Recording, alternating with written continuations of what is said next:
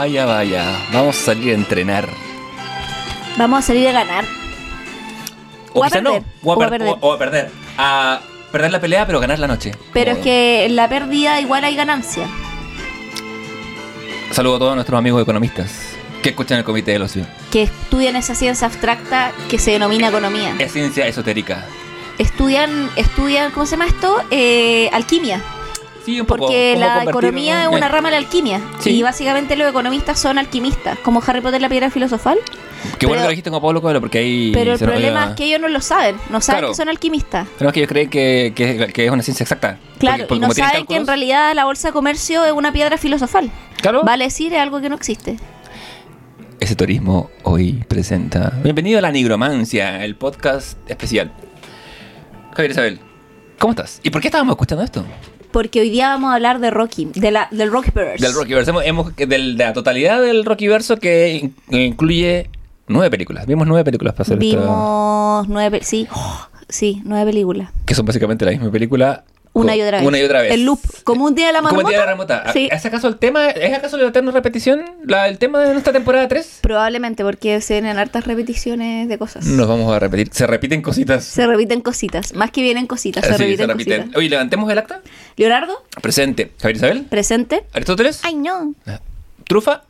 Está durmiendo. Está durmiendo en la Está durmiendo, pero está durmiendo no la vemos. Está durmiendo escondida en una hueá donde Leonardo sabe solo dónde está. Tiene una guarida. Y, y sabe porque está tranquilo. Porque cuando, convengamos que cuando uno tiene vive con un gato y el gato se desaparece y uno no sabe dónde está, es como pánico y locura. Cuando uno tiene un gato sabe distinguir dos silencios que son al oído del espectador común totalmente iguales, que es el silencio del gato desaparecido y el silencio del gato que está durmiendo en un rincón Sí. de la casa que solo él o ella conoce. Pero cuando el gato es silencio de gato desaparecido, la hueá es pánico, así como. Sí, eh, sí, me lo, lo pasé sobre todo cuando ella, cuando era más chica, cuando era más guagua. Ahora ya como que en verdad hay lugares X nomás. Em, ¿cómo Mm. ¿Nunca está- se te ha perdido la gata? Nunca.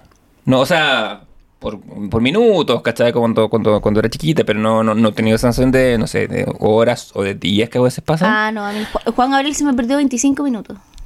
¿Ese es el récord? Sí. Ya. Y fueron todos los peores 25 Guau, segundos de minutos, perdón. Onda, lo dejábamos en el edificio anterior, salir al pasillo mientras lavábamos los platos Ujú. solo y bajó al piso abajo. Bajó, obviamente no bajarle arriba.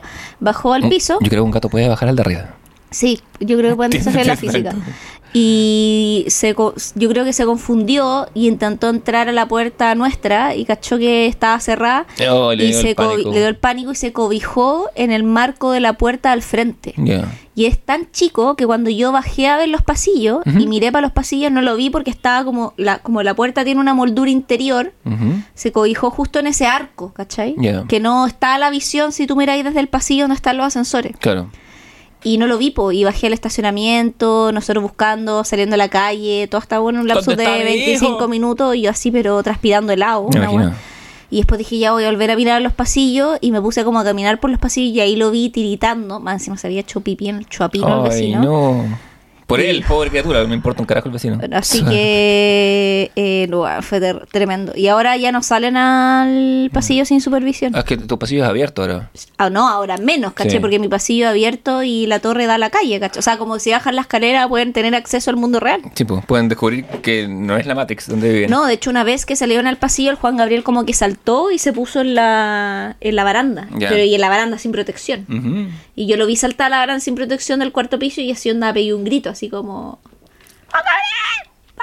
De ese tipo. Claro, Eh, sí, acá, el- acá el pasillo es cerrado, entonces la trufa no tiene por dónde salir. Y la trufa además, ni bien escucha al vecino, corre hacia acá. Ah, los míos también. Está muy entrenada sí, para sí. eso, sola. Eh, se hace la valiente, pero, pero sabe que es una performance. Como todos los gatos domésticos. Sí, totalmente, conoce Sí. su lugar.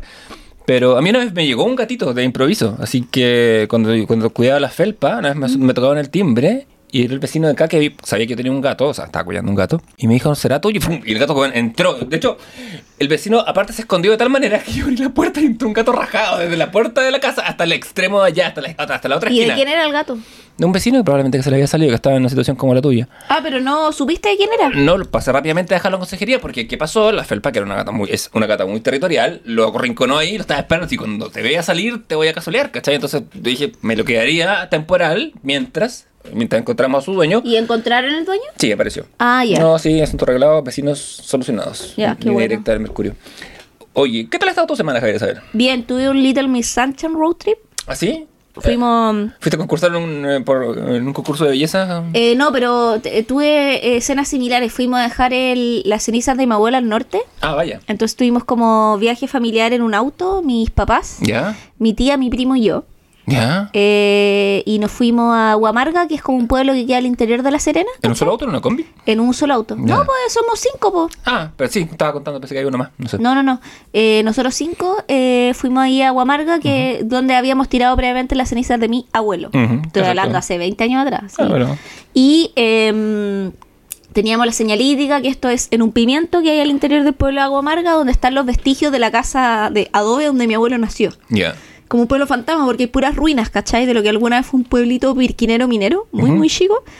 Y, ahí fuimos a tirar las cenizas, po. Así Marga, que- además, tú, tú, tú vivías el Chilean Gothic. Eh, Sí. Sí. Así que esto es como al interior de Vallenar, cerca de Huasco, más o menos unas dos horas y media de La Serena. Así que viajamos el sábado, alojamos en La Serena, el domingo fuimos a tirar la ceniza, después fuimos a almorzar a Huasco No y el lunes nos devolvieron. Al menos. ¿Qué No- cosa? No te cayeron en la cara el contraviento ni esas No, cosas. pues, igual yo fui la, como yo soy la más chica, como en términos deporte y de y, y compacta, eh, a mí me tocó tirarla alrededor del árbol porque era como la que se podía agachar más, ¿cachai? Como, Ah, y la idea era como rodear el árbol, que es este pimiento que hay. Donde me acuerdo cuando fuimos a tirar la ceniza de mi abuela, dejamos como una virgen y un Cristo que eran de mi abuelo, que él era bien creyente y todo. Y los como, yo creo que pirquineros, ¿cachai? Que pasan por ahí armaron como una animita cuando vieron este. Entonces hay como una animita ahora Mm. creada por las personas que habitan ese espacio que es desierto profundo, ¿cachai? O sea, ahí no hay casas, ¿cachai? A ver cómo no crece un mito en, en torno a esa. Entonces, nada, pues como que se ha ido ahí forjando ese espacio como medio de peregrinación de gente que debe pasar por ahí, ¿cachai? Ujú, me imagino. Que, que no sabe que está peregrinando, pero le está peregrinando a tu familia. Claro, entonces nada, pues igual tuvo piola el viaje, mi abuela estuvo enferma muchos años, entonces también esto no, fue como sorpresivo. eh, las cenizas ya las tenemos hace un rato porque nos había costado coordinar una fecha en que todos pudiéramos y hubiera un fin de semana largo en que calzáramos más o menos todo. Eh, yo ahí tuve que ser el bufón del, ¿Cómo del viaje. pasarte? Claro, de ser mi comodín, com- eh, como mi comodín de comedia, ¿cachai?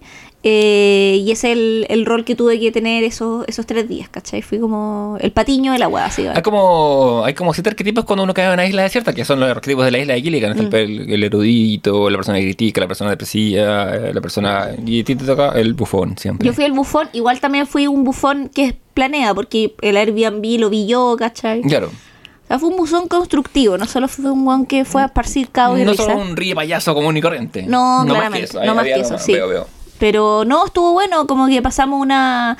que fue un gran punto del viaje, de ida y vuelta pasamos a comprar empanadas o en Telauquén. Ya, clásico. Concha tu madre, la hueá rica, ¿cachai? Son buenas que la weá, no hay nada que decir. No hay nada que decir. Además, acuerdo que el negocio es bacán porque venden solo empanadas de queso. ¿Cachai? Que se podrían haber engolosinado y decir, ¿sabéis qué? Vamos a tener de pino. No, puro queso. Un quesito ostión igual nunca viene mal. Pero, Pero, sí. o, ¿cachai? Sí, sí, pero, bien, solo queso, solo queso. Y vamos, y papaya o malla de palta, pero todos son huevos telauquenos, son como cosas perecibles, bebidas, Claro. pero lo que se cocina solo empanadas de queso. Y deben vender, Juan, tres mil, mil- más, yo creo. Seis mil, ocho mil por cada fin de semana. Probablemente. Eh, no lo sé. O sea, más fin de ese- semana ese- largo. pero y- ese negocio es ganancia neta, weón. Sí, es como... claro. Eh, bueno, es ofrecer un buen producto, un solo buen producto, es de encontrar el producto perfecto en este caso. Oh, perfecto. Mm. Eh, pero bueno, que mira, así que estuviste de road trip eh, Sí, con tuve mi Little Sunshine Sunshine. Experience. Fantástico. ¿Y tú, cómo estuvo tu semana? Muy tranquila, eh, recuperando la salud mental lentamente. Eh, el sábado tuve uno de esos momentos de convergencia en que me desperté con un audio de, mi, de una exnovia que había conocido a mi exnovia anterior a ella. Ella Esto es como la película El fantasma de la exnovia de Leonardo. Parece que sí. Eh, Ese día, por alguna razón, hablé con. Tuve contacto o supe de cuatro. de mis cuatro exnovias, así, por como. eh, estándares, estandartes, por así decirlo. Habiendo, ah, he tenido otras relaciones sentimentales afectivas significativas, incluso más significativas que noviazgo, incluso, pero como las cuatro pololas eh, confluyeron porque estaba filmando, filmando el libro una de ellas en, en- en Concepción y, y escucha el nombre de la otra, que es un nombre muy inusual, un nombre alemán, y le dice, ay, ¿tú conoces a Leonardo Villarroel? Ah, Y de atrás sale una vaya, amiga. vaya que lo conoce. Una amiga le dice, obvio que lo conoces y casi se casa con él dos veces. es su amiga Tati, que yo la- sé que ella vive en Conce y que tiene este tipo de salidas. Porque se ve en el capítulo matrimonios fallidos. Bueno, Claro, es que voy a hablar yo solo. que va a hablar o yo, tú no. también tienes. No, ninguno, ¿Has estado, has estado cerca del altar? No, jamás. Del, del altar de magia negra, probablemente. No, ninguna vez. Ya. Como de yo casarme, no, ni cagamos. Y sacrificar un cordero, ese tipo de altar. No, tampoco. tampoco lo le así, porque No. si estuviste en leyera. No, eh, no, era un, era un pimiento. No, además no como carne, pues cero posibilidad de sacrificar a un animal. Ah, bueno, pues sí, es por invocar al colugo, no, no, es lo No. mismo de comérselo. No hay, no hay crueldad animal en la magia negra. Nah, sí, obvio que sí hay, weón. Está, está en servicio de un bien ballena. pero- No, ni cagando. Se viene el capítulo de nigromancia. O sea, he dejado de comer animales que me gustan, porque yo debo confesar, como yo dejé de comer animales, pero no significa que no extrañe de vez en cuando el olor al asado, una rico pedazo de carne, si la hueá mala no es, ¿cachai? No, claro, por algo. Pero no la dejé de comer porque la encontrara mala, ¿cachai? Como... Hay ética. Sí, pues, porque, pero en mi volada, como que... No, por supuesto. vivo con un carnívoro, ¿cachai? Así que... Es una bocina. Ese fue el coludo, yo, ¿cachai? yo, yo pensé que era Rocky empezando. Yo también, yo dije, qué chucha. El, col- el, col- el Eh, coludo está diciendo, vuelve a comer carne. vuelve Bueno, a comer carne. Hay cosas a las que uno, que uno puede encontrar muy buenas y puede no casarse con ellas. Pues, por ejemplo, eh, todas mis exes, que a quienes quiero mucho, que tengo muy buena relación. ¿Escucharon el podcast? Eh, uy, creo que ninguna de las cuatro mencionadas. Una sí, me da mucha razón. Cuando La última vez que vi a una de ellas le dije, tengo un podcast, se llama Comité del Oso. Y se lo dije tan rápido, me dijo, ¿Comité del Oso? y dije, weón, qué buen podcast. El Comité del Oso, weón. Igual es un... Era un gran hombre, me dije, ay, daría. Cuando, cuando. Cuando nos peleemos, eh, el ¿Quién sabe qué primero... arco del oso? No, cuando nos peleemos. ¿Quién va a ser el primero que va a tener un nuevo podcast que se llama El Comité del Oso?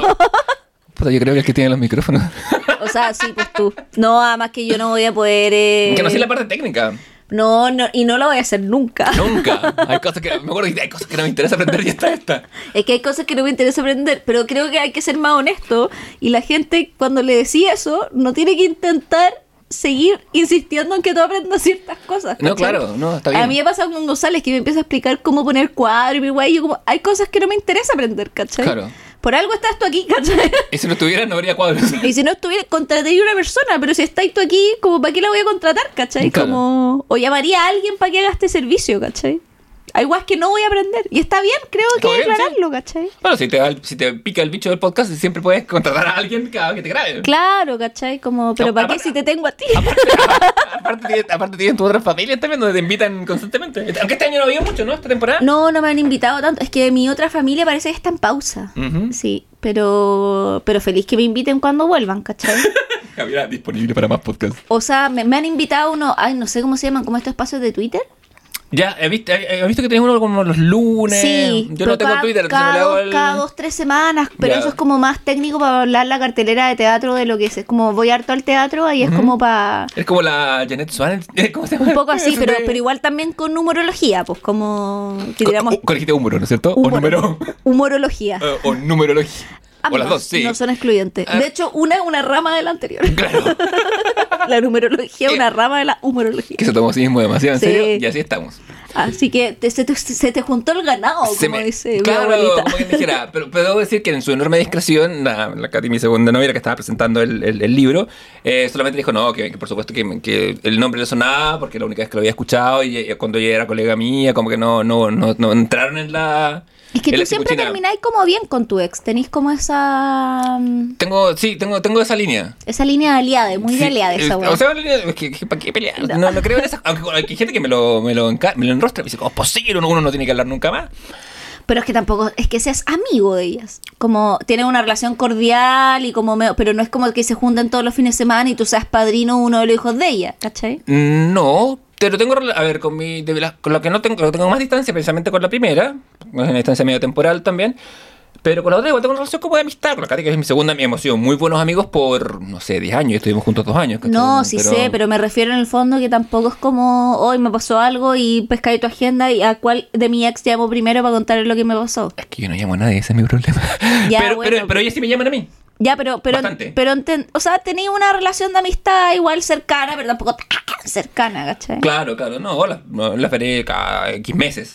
A eso voy, ¿cachai? Pero en, una, en un año, bueno, una se fue a vivir a Canadá. No una relación tan cercana como la nuestra, eso es lo que quiero establecer. ¿Quiere- Quiero quiere- llegar- quiere- voy a transparentar quiere- Tu, tu fin último es que yo diga, sí, Javier, a ti te veo más. Eh, Sí, po. Sí, por supuesto que te veo más. Y que yo soy más importante que tu ex. Sí, díganle que sí. Eh, el, el podcast se lo dijo único que presenta. No, pero, pero entrete igual, pues que entre ellas bueno- se conozcan. Qué bueno lo tuyo. O sea, sí, pero bueno, fue. Pero insisto, la- una de las dos tuvo conciencia del acto, la otra no, la otra como Ah, que fue, ya. no, porque lo, señora discreción, me parece fantástico además. Porque uno nunca sabe dónde le mete el zapato al otro, po, Jamás. weón, ¿cachai? Salvo a la amiga en cuestión que saltó de la nada para proferir, por supuesto que lo conoce. Vaya, vaya, que no lo conoce, dijo el otro. Le conoce bíblicamente. Entonces, eh, oye, te quiero invitar A una nueva sección. te quiero invitar a un mundo de alegría sin igual. Eh, como fue promocionado en el Comité del Ocio, episodio 3, CFR, eh, sería Supra o Infra. Supra, porque Supra. está arriba. Está arriba. Eh, Supra, el Comité del Ocio, Season 3, episodio 1. Tenemos estos hermosos acordes que nos llevan a nuestras respectivas infancias. Estoy aplaudiendo ahora. Como un mono con. Tal cual. Miau, miau. Me puedes encontrar. Si me buscan, si me buscan, me voy a encontrar. Sí. ¿Y? Este es mi lugar. La colina de Pori es mi lugar. Hoy vamos a empezar eh, con Candy Planning. Una sección en que el hombre del comité le explica a la mujer del comité eh, algo de lo que ella sabe más que él, porque así el, así el mansplaining. po, Ah. Claro, pero vamos a hacer esto al revés también. Sí. en alguna oportunidad. Se ha pactado que va a haber una revancha. Sí. Que va O a haber, que va a haber un robot explaining. No, ¿sabéis qué quería? ¿Sabéis qué? La mejor weá es que me hagáis un Sailor Moon explaining. Esa weá la voy a. Puede que la disfrute o me angustie, ¿eh? O al mismo tiempo ambos. Ambas. Yo creo que esa es temporada 5 porque tengo que ponerme al día con 5 temporadas de. Sí, son 250 capítulos. ¿Cómo? Pero es que ahí va a ser vigio porque yo tengo una Sailor Moon tatuada. O La- sea, chucha, la ¿cachai? veo. Entonces, La- sí, pues. Sí, sí, sí, es que siempre la veo, pero nunca no la registro. ¿Cachai? la. Entonces, y como que alguien te explica una que literal tenés tatuado en tu piel, ¿cachai? Así como, estoy, estoy esperando ese momento. A mí me- en algún momento de los meses pasados, justo antes de que terminara la primera temporada, o sea, la segunda temporada del Comité del Ocio, eh, me llegó un meme en que salía Candy siendo muy maltratada, basureada por, eh, por alguien que descubrí después que era Terry, que le decía... Ah, que es como se hizo viral, Sí, igual a mí también me llegó así. "Ah, es, que los, es que los muertos. Se lo mandé yo, probablemente te llegado de otras, de otras No, sí, también. me llegó por sí, varios lados. Es, es- es conocido. Eh, ahí me, lo mandaron desde- directamente desde Punta Arenas. Y lo vi y. eh, Se cae una lágrima por la la, la colina de. Po- No, no hay colinas allá. Por eso me gusta Punta Arenas, porque no hay colinas.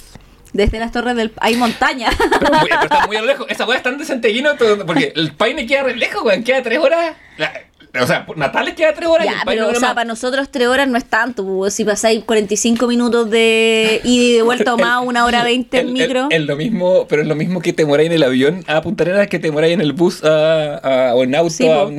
pero la gente siempre, yo cuando iba a Punta Arenas la gente me decía, ¿y fuiste al Paine? Y yo, "Weón, no, estuve a 300 kilómetros. Es como que te diga, ¿y fuiste a Talca esta semana? Eh, pero eh, me llegó este meme y dije, uy, qué guapa tóxica.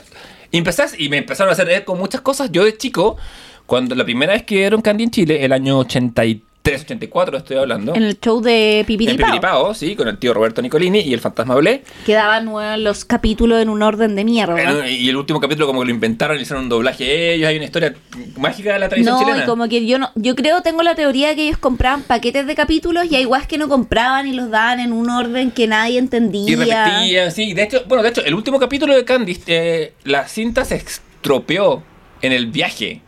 Porque la weá llegaba. tontos. Eh, puta, era, era, era una década distinta. Mira, y- ni Canal 13 se atreve tanto con Robotech, weón. No, por suerte, weón, porque no. Lo yo- dio íntegro. Sí, lo dio íntegro y repetido el verano del 85, 86, que recuerdo. Que lo dio de lunes a viernes, ¿te acordáis? En la mañana, a mediodía. Lo daban Como en- un mes, porque daban como capítulos dobles, triples. Lo Era como una hora de Robotech. Lo daban de 3 a 4 en el. Sí, pues y ahí te sí. daban dos capítulos, dos o tres, no, tres más o menos, A veces casi. te daban dos. Sí, eh, no, O dos y medio. No, porque acuérdate, comerciales. No está- Ah, claro. Hay un factor Sí, daban dos capítulos por día. Sí. Puta, sí. Yo me acuerdo hacía haber. gusto. Yo vi Robotech ahí. Ya, pero lo viste después, pues. Pero- No había nacido la primera vez, lo viste que hasta la segunda. Igual, igual eh, fue una propiedad repetida varias veces.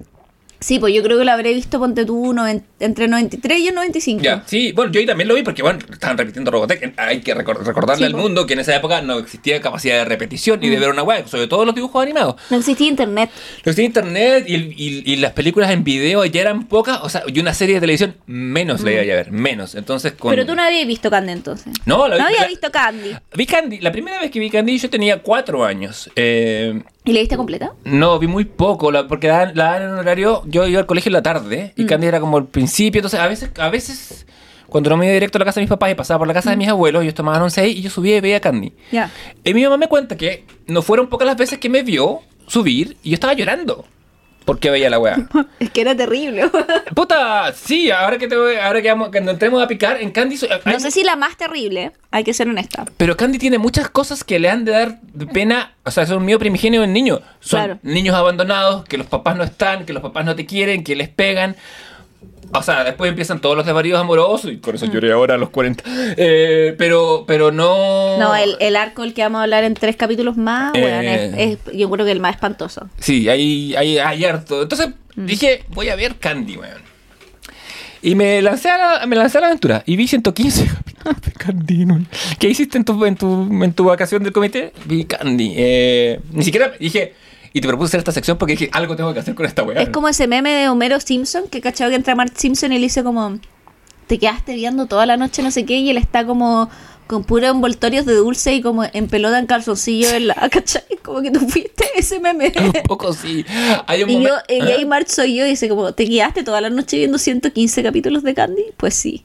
Hay un momento que me encanta de Scott Pilgrim, el cómic, no, no, porque no está, no está en la película, probablemente va a estar en el anime que van a hacer ahora, en que ellos se separan en el final del quinto tomo y en el sexto tomo se reencuentran, ¿cachai? Y, y- y sabemos que Scott ha estado en La Pasta, estaba jugando como play- un PlayStation que le vendió un amigo, y bueno, eh, ocurren todas las conclusiones épicas que tienen que ocurrir, y cuando le preguntan a Ramona en qué estuvo...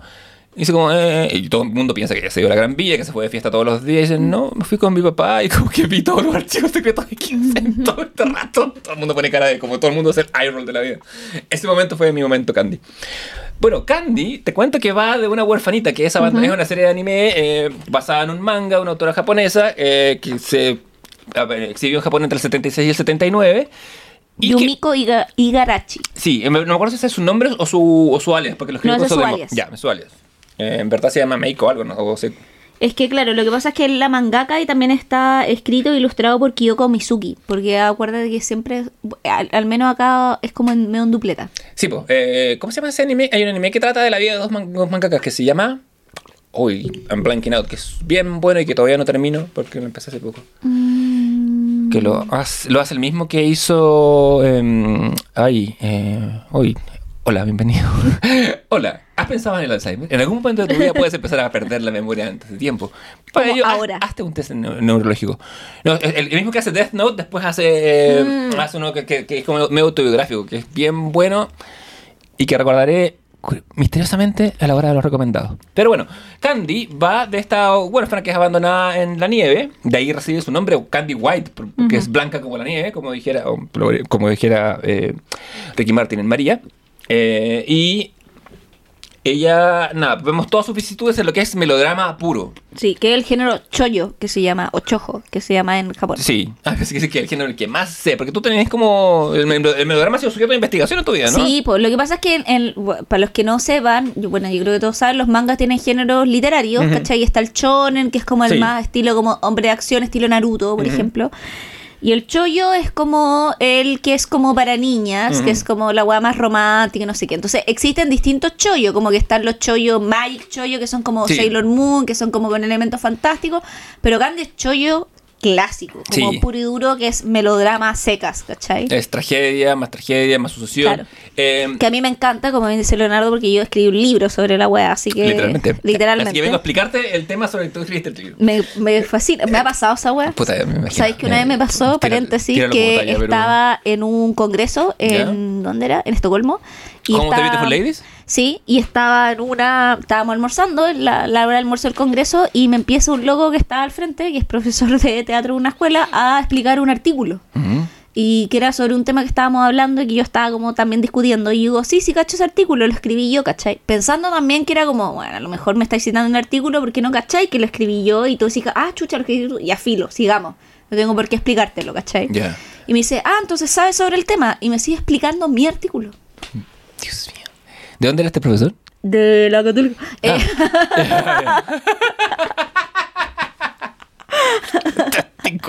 ya no voy a decir más. Ya. Eh, eh, ya. nada, bueno, Continúa, por favor. no, no era un gran danés que se No, o sea, o no. está en Estocolmo. Sí. Eh, ahora bien, nada, la- la- mira, son 115 capítulos. Dije, o hacemos un capítulo entero, Mm. o podemos hacer esta, una microsección que es esta, que es Candy's Painting, en la que vamos a ir tomando lo que yo encontré como ejes, grandes macro ejes en Candy. Y yo creo que hay ejes como de 25 capítulos. Hay 25 capítulos que sobran, eh, pero ya llegaremos a eso. Los estos primeros 25 capítulos no tienen desperdicio. Es Candy en su estado puro y duro. Candy tiene- sufre su primer trauma, que es la separación de su amiga Annie, porque Candy y Annie son huerfanitas que viven la vida gozando, son muy felices, aunque Annie tiene la, secreta ambición de ser adoptada. Candy no, Candy no importa nada, todo le importa 3 hectáreas de pico.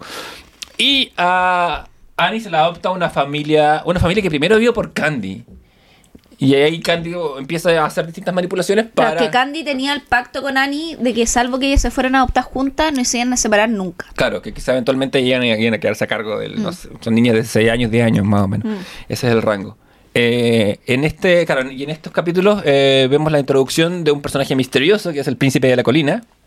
Un muchacho que viste un atuendo escocés. Esto, Candy ocurre en Estados Unidos, en Michigan, cerca de Chicago. Claro, porque ahí, ahí. con pequeña cosa que te saltaste, eh, a Candy la quiere adoptar esta familia, que eh, son los Brighton. Los Brighton. Eh, puta, ¿sabes qué, le ¿sabes qué pasa con el doblaje de Candy? Que, hay muchas cosas que pasan con Sí, el- que Empeza- cambian los nombres, weón. Es que, ¿sabes qué? Me da la sensación de que lo hicieron por sobre la voz. Mm. Y sobre la voz japonesa que deforma los nombres ingleses. Porque, por ejemplo, eh, en el segundo capítulo de Candy Spelling va a aparecer un personaje que se llama Terry. Sí. Cuyo nombre, cuando lo pronuncian entero, la gente dice Terius. Terius, Terius. Y un día lo vi escrito en una, en una, en una puerta y es weón. Pero en. Japón, como, como necesitan ponerle la, la vocal extra, le veo a decir Terius. Claro, y hace más sentido porque esta weá es media como entre anglosajona entre Inglaterra y Estados Unidos. Sí, pues, eh, sí, ocurre en, el- en 1818, me parece, por ahí. No, no, no, no tan atrás, 1889, por ahí. Es antes, de que- porque, porque entre medio eh, Pasa la Primera Guerra pasa la Mundial. Primera Guerra sí. Mundial, con graves consecuencias. Y Eh, eh, bueno, el tema es que eh, esto, esta familia quiere adoptar a Candy y Candy dice no, rechaza la opción para quedarse con Annie y Claro. resulta que la familia donde Annie y Annie dice ya pues vámonos. El dilema del prisionero encarnado. Y ahí a Candy se le rompe por primera vez el corazón. En palma, por favor, Leonardo. Yo quisiera decir que eh, si esto fuera una obra bien escrita, eh, ese sería su trauma primigenio y de ahí nunca saldría. Pero como es, no lo es. eh, Porque a Candy todo le importa 7 hectáreas de pico. En efecto, eh, entonces Candy sufre un rato, se le pasa y, se, y empieza a sufrir por otra, empieza a buscar otras cosas por las que sufrir. Si hay una lección en Candy es eso, siempre hay algo nuevo porque lo que, lo que ilusionarse y sufrir. Y la, primer- la forma de la, la segunda forma del sufrimiento es el príncipe de la colina. Claro. Que, que es aparentemente miembro de una familia rica, que ya la ve un rico. Y que se manda una de las frases más machistas. y que el príncipe de la colina, ella cuando Annie no la acepta, o sea, no eh, eh, se, se da cuenta que Annie la traicionó, se va a llorar al bosque. Ah, Sí. perdón, mentira, se va a llorar después porque ah, se va a llorar con otro antecedente Sí. que pasa años un poco después. Sí, sí. Y ahí ella en medio de una noche de tormenta se tropieza y se cae y la salva el príncipe Claro, de la colina. Lo que la salva varias repetidas veces. Lo que pasa es que eh, Annie le Candy como que la perdona igual porque Candy perdona bien fácil, convengamos. Sí. Y eh, Annie le escribe de no, Candy, yo te voy a escribir y no sé qué. Y un día recibe una carta de Annie y le dice, Candy, no te puedo escribir más porque mi familia no quiere que te escriba porque no quiere que se sepa que yo soy adoptada. Sí, hay- existe, existe un estigma sobre las- en la alta sociedad de Chicago, contradicción aparente, sobre esto de ser eh, adoptada, que es muy mal visto y son muy basureadas. Y eso que es un punto de plot muy débil va a ser muy forzado a lo largo de toda la Y serie. ahí Candy colapsa y ahí se va al bosque precisamente a llorar y ahí es cuando se encuentra con el príncipe de la colina, que es más o menos un cabro que tiene unos 18 años y anda vestido de trekking. No anda vestido de escocés, de tarta. Bueno, esa weá es estar vestido de trekking para la época, po. O sea, de trekking, Yo- pues, weón. Anda yo- vestido no de hay, tre- ni- no hay ninguna explicación para que el weón anda con falda y toca la gaita, además. Anda vestido de trekking escocés. Ese weón salió de North Face. Salió, está vestido, no, es Patagonia. Esa es la marca del príncipe de la avenida, Patagonia. Puede ser. Más amigable con la naturaleza. Del Patagonia no era el Tom Kingson, ¿no? Sí, Ya, pero- un weón que compra vos que es súper Ah. similar. Estaba pensando. La misma wea. Estaba viendo Javi- Javi- Javiera ve un, un araucano con, con cultrún y su, y su mente dice: "Está- salió, de, salió de trekking en, en versión de araucanía. Probablemente. Bueno, es cualquier weón que esté Puta- no de, no de jeans está de trekking. Puta que sería buena, que por eso ando con jeans, que puta que sería buena un remake de Candy en el sur de Chile, eh, pero donde los... donde- Versión mapuche. Sí, donde, lo- donde los hacendados fueran todos mapuche. Y Candy se fuera una rubia perdida como una winca en medio de, de todo Oh, esto. estaría funadísima esa weá. Me- Pero tendría yo compraría en verde. Pero tendría, pero tendría, Sí. mucho- pero tendría muchas, muchas visiones en YouTube. Lo, lo estoy pensando para YouTube. Estoy, estoy desarrollando contenido. Sí. Eh, bueno, el príncipe de la colina eh, eh, eventualmente va a llevar a Candy hacia... Bueno, después el gran breakthrough es cuando Candy la adopta una familia. que ahí partimos el segundo arco. Claro, que es una familia rica que es de apellido eh, Ligan. Ligan. Sí. Eh, capaz, que, eh, capaz que sea Regan, pero la L, Sí. como la L japonesa. Que la adopta a los 10 años. La adopta a los 10 años, se la lleva y le, y le enseña, eh, y- pero la llevan como, como dama de compañía. Es como es de la Claro. familia, pero no es de la familia y ahí empieza también una cosa que es muy inconsistente. Ah, lo que an- antes de pasar a eso, el príncipe de la colina cuando ve a Candy, le dice esa la clásica frase, no llores, te ves tanto más linda cuando ríes que cuando lloras. Frase que a todas las mujeres se ha usado para acosarlas en el trabajo, weón. Esa weá de, mi hijita se ve tan bonita cuando ríe. Sí, pa- pasemos por favor a la parte de la familia Ligan. Es que toda la weá del príncipe de la colina a mí me da como sarpullido en el cuerpo, weón. Bueno, la- la- a mí la familia Liga me hace apoyar el cuerpo porque son los villanos más monotemáticos y de una sola nota que he visto en mucho, mucho tiempo. Son Elisa y Neil, dos hermanos bastante morenos. Sí. Eh, Es, es rara, es raro porque ocurre en Estados Unidos y que me parece que es como un negro en toda la serie. Sí. Que es muy raro. Pero antes de entrar en eso, eh, claro, ellos son como que su único, la única intención de la Elisa Ligan es hacer sentir mal a Candy. Y a todo lo que Candy quiere, ella quiere frustrárselo. O sea, tener eh, a su, tiene un mapache que la sigue a todas partes que se llama Clint. Como Qué Clint bacán, Eastwood. Es bacán, eh, sí. Un gran. Y después va a conocer a. Albert, que también tiene una mascota de compañía. Sí. Y ahí conoce a la, a la familia, eh, ay, a los Aldri, que son los primos eh, Archie, Steer y Anthony. Anthony. Anthony se vuelve el amor, porque Anthony se parece mucho al príncipe de la colina. Sí, y además también ahí lo chistoso es que antes, previamente a esto, en el fondo, claro, en, en el arco de la familia Ligan, Andy conoce a Archie primero, luego a Alistair. eh, Ah, claro, y luego a Anthony, como en un capítulo cada uno un Sí. poco. eh, y a cada uno lo eh, conoce como en su pasión. Claro. Como que un one que era, eh, Alistair que era como el, Archie, inventor. perdón, que era el aventurero, Ah. estaba como en un bote, casi Sí. se ahoga y él lo salva. El otro que era el inventor estaba como en un auto que había muy poco Que- en esa que- época y que había armado el mismo. y que había armado el mismo, entonces como que se queda en pana y Candy lo ayuda, eh, Anthony lo ve jardineando. Sí, porque Anthony jardinea Claro. y, y crea una rosa que, Sí, po. que le pone candy. Y esa weá se puede hacer, pues como que tú Sí, cruzáis rosa, Sí, esa eh. weá, eh, no es una weá que tú digas, ay, la weá ciencia ficción, el weón creó una rosa, no, onda, como que lo que hace la gente es como hibridar rosa, esa weá existe hasta el día de hoy y lo podía hacer en tu casa, de hecho. Usted puede ser un manipulador genético en su casa. Exacto, sí. Y, eh, y la weá interesante es que todos los primos se enamoran de ella, weá que hace que precisamente eh, Eliza la odie aún más porque Eliza tiene intereses En económicos Anthony, además, y también sociales en Anthony. Sí, que no la pesca ni en bajada. Porque es una pesagulia. y ahí precisamente eh, Anthony es muy parecido al príncipe de la colina y Candy cree que es él. Sí, llamando al Dr. Freud, Candy se parece mucho a la mamá de Anthony. Anthony le dice que cuando la ve, piensa mucho en su madre que ha muerto.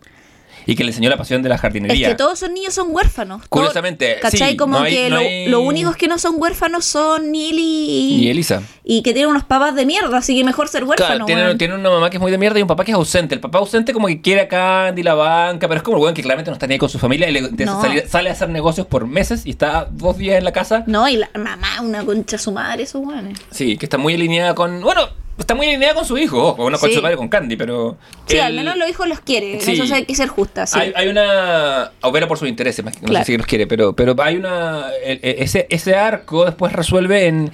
Bueno, Candy eh, empieza a. Como que gusta de, como gusta de, porque a- Candy tiene un doblaje muy argentino, muy, muy argentino. Eh, van a comer parrillada en algún momento. Y, y Candy gusta de Anthony, y Anthony gusta de Candy. Claro. Y se lo dice en un momento, en un momento a caballo, están galopando Sí. a caballo. Como que por lo leal, mi amor, un poquito. Alcanza por leer Es un como poco. un pololeo de, de la edad que tiene, porque son cuántos en esa época, como 14 12, menos. Por ahí. 12, Sí. 10, 11, 12. O sea, Candy debe tener unos 12 más o menos.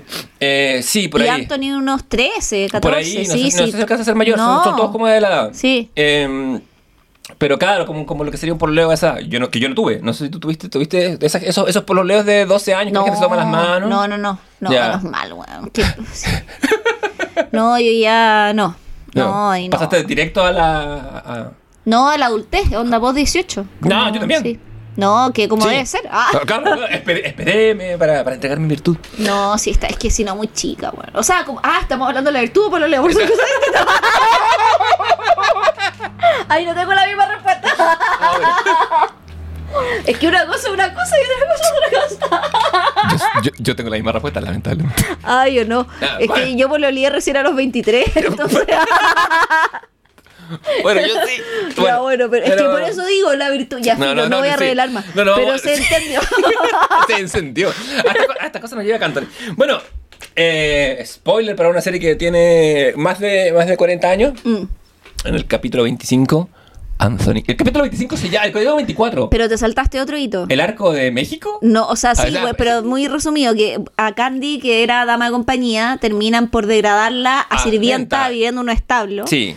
Y después ahí, inclusive viviendo en un establo, eh, la mandan a vivir a una granja en México porque ya está la mamá de los Ligan chata de Candy, ¿cachai? Sí, y, eh, y en el arco que la llevan a México, como que lo intentan secuestrar. Porque dicen, hay una niña rubiecita. En Inglaterra pagan mucho para adoptar a estos niños. Claro, pero hay, después... hay- o sea, hay trata de blanca, o sea, perdón, Claro. hay trata de personas. Eh, Pero ahí nos damos cuenta que en realidad no era un secuestro, Mm. sino que era más bien el patriarca de la familia de, a- de Archie eh, y Anthony, Sí, misterioso patriarca, que conocido como el tío William, que nadie sabe quién que es. era el tío abuelo, Se que ahí hay un problema de traducción igual, Sí, porque se- quería ser solo el tío, no el tío abuelo. Sí. Después vamos a saber por qué. se, se sabrá en el último capítulo quién es. Este patriarca manda a George, era el personaje, ¿no? Que era como el mayordomo, el hombre de confianza, manda a buscar a Candy y manda a buscarla porque va a adoptarla. Mm. Entonces ella va a ser ahora hija o parte de la familia eh, Ardley. Y va a ser en el fondo como media prima de los primos. Sí, va a ser prima de, y prima de los primos y, entre comillas, para tener mayor estatus que, que el- el- Elisa y Neil. Exacto. Cosa que nunca saca en cara. Siempre, Jamás. a- a que Candy es muy hueona, Es bien, hue- es bien Es re hueona. súper hueona. Es re hueona. Siempre la hacen, siempre la hacen sentir mal, ah, incluso cuando ya tiene la mano ganada, ¿cachai? Claro, inclusive estando acá, ya siendo una, una señorita, o, estando en la casa de pasar una señorita, eh, los ligan, siguen como cagándole la onda a Candy porque le tiran mucha mierda con la tía abuela Elroy.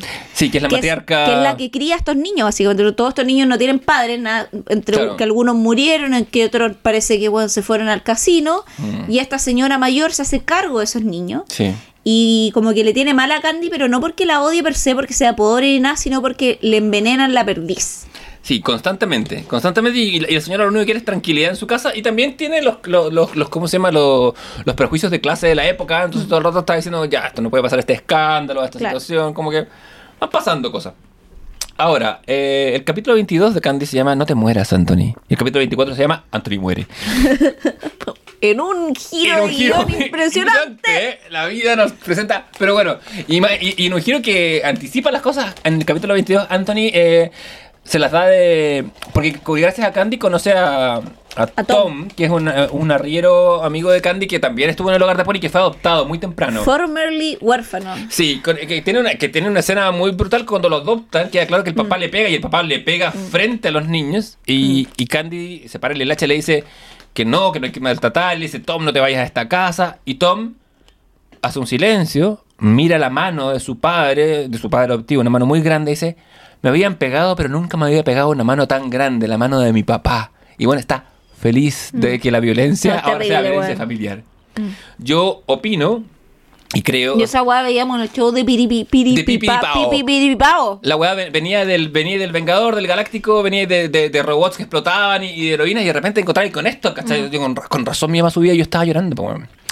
Aparte, en el capítulo 24, como ya dijimos, o sea, perdón, en el 22 es, pasa esto que, que al conocer a arriero eh, eh, eh, y como tenía experiencia ecuestre, el, el- este muchacho Anthony eh, va... Se hacen amigos, de Sí, hecho. se, se hacen amigos y bueno, compite en el rodeo y gana, pero gana a un costo, porque se cae el caballo, le cae el caballo encima y le pasa mal, pero vive para contarla. Más no por mucho tiempo más, porque dos capítulos después se cae un caballo del barranco. Justo cuando le había dicho a Candy, porque me lo drama por montón, le dice, yo sé o creo que sé quién puede ser el príncipe de la colina. Claro, se cae y se pega en la cabeza y se muere. Sí, súper muere. Bien muerto. Y Candy entra, se desmaya. Sí, pierde la conciencia. Cuando, Sí, cuando, no cuando- la cuando Candy abre los ojos, está en la cama y le dicen, "Pues, ¿estás bien? Y ahí le cuentan que Anthony ha muerto. Y el capítulo 25 que cierra este arco de Candy Explaining es el funeral de Anthony. Mm. En estos 25 capítulos, que opino que son los mejores, nada, ocurre todo lo bueno, hay Mm. notas de humor, hay- y, el, y el melodrama no se va a poner, no se va a gastar como se va a gastar en siguientes temporadas, porque hay un punto que uno se aburre de que a Candy le pase tanta desgracia junta. Acá la desgracia es bastante repetitiva, pero va muy mezclada con momentos como de como, no, ya, como ya, no- ya hay un punto en que se pone absurdo igual, las desgracias de Candy. Sí, sí, van a venir cosas. Es que Candy debería haber durado bueno, 70 capítulos. 50. 70, 80. Con 50 te queda joyita. Claro, pero yo creo que podría haber inclusive durado 70, ¿cachai? Como, eh, como, Mm. pero... mm, Bueno, nuestros personajes más icónicos aún no aparecen.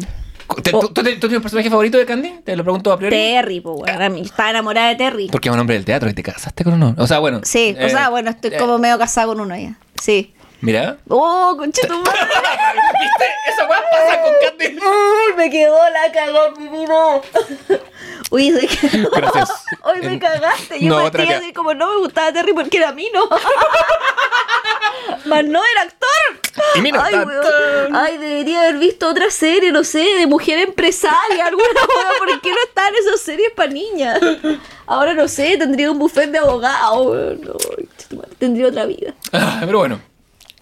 Pero bueno, eh, ¿y qué, te- qué no, qué, qué crees que te enseñó Candy que me tengas que enseñar a mí? ¿Qué te tengo que enseñar? Mira. Sonríe, Javier. Te ves tan linda cuando sonríes y tan triste cuando lloras. Yo, ¿sabes que las lecciones de Candy para mí, o las cosas que yo veo en mi vida, van a venir después, cuando aparezca el, el Terry? Ah, Eh, hay cierto, o sea, el romanticismo empedernido, porque la weá, porque hasta acá hay ternura, hay optimismo, sí. Pero después viene un romanticismo así, que es mitad romanticismo de amor y mitad romanticismo así de Lord Byron, de estar mirando la luna y decir como, ay, escaparse y pensar y ve y ser feliz. Cuando se, cuando Spoiler para el ter- la tercera sección de Candy Explaining, cuando, cuando Candy vuelva a Estados Unidos, cuando porque Candy va a ser enfermera, le van a pasar cosas en la vida, eh, hay unos momentos que son así, "Ay, yo, hice, yo hice eso mismo. enfermera instrumentista, además. además, Ojo. además, sí, sí. Porque no es que ella sola, sola, me, me encanta que en Candy dice, sí, soy enfermera, enfermera instrumentista, que es el fondo arcelanera. Arcelanera, claro, sí. Que claro, no, no cualquier enfermera puede ser arcelanera. No, claro. Arsenalera, oh, chetumare, Ar- de esa palabra cura, arsenalera. Arsenalero, arsenalero, arsenalero. Es difícil, ¿o Sí, no? sí. Ya. Eh, ahora bien, el, a- a- además que Candy entra, entra en un cierto de fast track de estudios porque viene la guerra, pues, y empiezan a educar... a- a- A necesitar enfermeras. Sí, ya, ya educarlas para que vayan al frente. A Candy, spoiler, no terminan oyendo, pero uno de sus amigos sí va a la guerra. Eh, ese es, es la primera, ¿o no? La Ah, que sí, pelea. la- la primera guerra, sí. Ya, pero esa hueá es muy al final, no tiremos. Literal, es como los dos últimos capítulos. Pero sabéis que pero empiezan a pero pero o sea, está el rollo de antes, Sí. pero la resolución de esa hueá, literal, me acuerdo que en los dos últimos capítulos. por- porque de hecho, eh, de hecho Candy de hecho, te lo cuentan. sí, de, de- sí, no te lo muestran. No, o sea, te lo muestran y lo cuentan. Sí, Sí, pero te- pero viene relatado, no viene, sí. Claro, viene relatado, pero cuando te lo relatan te muestran la imagen, así de un hueón. O sea, ¿viste el padrino? Y lo que le pasa a James Caan, eso le pasa a un personaje que Claro. cuando tú tenías 8 años viendo la weá. No, menos. Eh, Sí, pues, sí, muy no, así. sí, sí, sí. Yo me acuerdo- es que sabes que yo- yo- esos es- capítulos los tengo vívido en memoria. ¿Sabes que yo esa imagen me acuerdo de, de- me acuerdo de que verla yo tenía heavy, cuatro po, weón, años sí, y ver al- al weón we- muriendo a- en la guerra, Pero al que que muere. al weón no es que le tiren una bala, al weón onda lo hacen colador, weón. Sí, sí. Eh, ¿Y sabes qué? Él era mi personaje favorito. Era bacán ese weón. Eh, eh, siempre, y se parece mucho a mi personaje favorito de Robotech. Y tienen un diseño muy parecido. No voy a Era- decir era más. bacán porque- ese weón. Sí, cuando- lo diremos después cuando sea, cuando sea afinado. Pero. Ese era mi amigo y Terry era mi amor. Ah. Ah, Vaya, yo, Sí. la, yo en la vida habría, habría querido ser como el, como el, como el que muere. como, ay, ¿cómo se llama? Que es, ya, digámoslo, Eh, spoiler, es Steer. sí.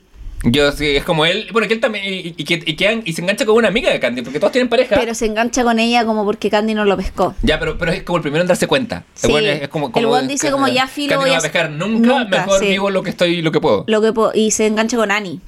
¿Es con Annie? Sí. No, con, no, con Annie, con la, con la otra amiga. No, es con Annie. Ah, Annie queda con Archie. No, Este es el momento Candy explaining. no, weón. Seguro que Annie queda con. No, esta es con la otra, con la amiga que hace en Inglaterra. No, ¿Apostamos? 100 pesos. 100 pesos. No, se queda con Annie. Sí, pues sí, por eso Annie sufre tanto al final. Bueno, Está hay- bien que sufre hay- la buena, se portó como lo yo con Candy también. Sí, siempre. Eh, mira. Alistair, eh, bla, bla, bla, conoce a Patty. Ah, es con Patty. Sí. Ah, y Patty es la amiga. Puta, qué pena, porque Patty era buena. Sí, Patty era, era- era siempre buena, media tímida. Annie Culea la odio, weón. Chucha. Eh, me carga Annie. Es que la encuentro una pésima amiga, weón. es media amarilla. Amarilla por es Chile. súper amarilla. Patty era buena amiga, weón. Sí. Porque Patty siempre fue amiga de Candy después en el internado. Sí, es verdad. Bueno, era leal, Patty. y de esa, de esa etapa del internado se tratará nuestro segundo capítulo de Candy's Planning, que lo vamos a dejar por acá nomás. Oye, pero no te dio. O sea, el amor es tierno, tú hasta ahora. Está ahí en Eh, esa postura. De momento el amor es tierno, el melodrama es intenso, las, las desgracias son muchas, hay, de- hay eh, ob- Es- ob- objetivación y ¿Sabes furas. que Esta primera parte de Candy está más centrada en la clase. Sí. O y- sea, que atraviesa todo Candy, pero creo que ahora está mucho más fuerte. eh, sí. Porque en el y- internado también está fuerte, pero entran otros factores como la adolescencia y el género, ¿cachai? Que acá todavía no entran, no entran en juego. Sí, el género, el, el género siempre sí. Pero Mm. sí. Eh, sí, está eso y también es- está, bueno, en efecto, por el tema de la orfandad, son mucho, la infancia como tal, es como una novela de crecimiento Mm. hasta ahora. ¿cachai? Eh, y como una novela de crecimiento podría terminar acá o podría terminar en cinco capítulos más y, y sería una obra redondita. Mm. Pero, pero me quedo con, de Candy me quedo... Puta, las primeros, 20 ay, los primeros cinco capítulos tienen una funa por cada dos minutos, ¿cachai? Una Ah. weá así como personajes diciendo weas muy políticamente incorrectas a- a- al día de hoy y con estereotipos que son, nos gusta o no, con los que crecimos. Y para, o sea, claro, teníamos ocho años y era como que, que Tom dijera como, bueno, pero es mi papá y él me ama, por eso mi papá me pega, Pe- está todo bien, y tú, ah, está todo bien. Ah, Pégame, papá, pégame, papá. Baj- Bajaba la escalera y decía, papá, sí, de nuevo, porque Tom dijo que estaba bien. Claro, ¿cachai? Sí, pues, bueno, eh, tú te encontraste tu amor actor, pero eso, eso es parte, del capi- eso es parte, es parte de, de- en verdad de la segunda parte. Candy me cagó la vida, ahora estoy Tan, cachando. tan, tan.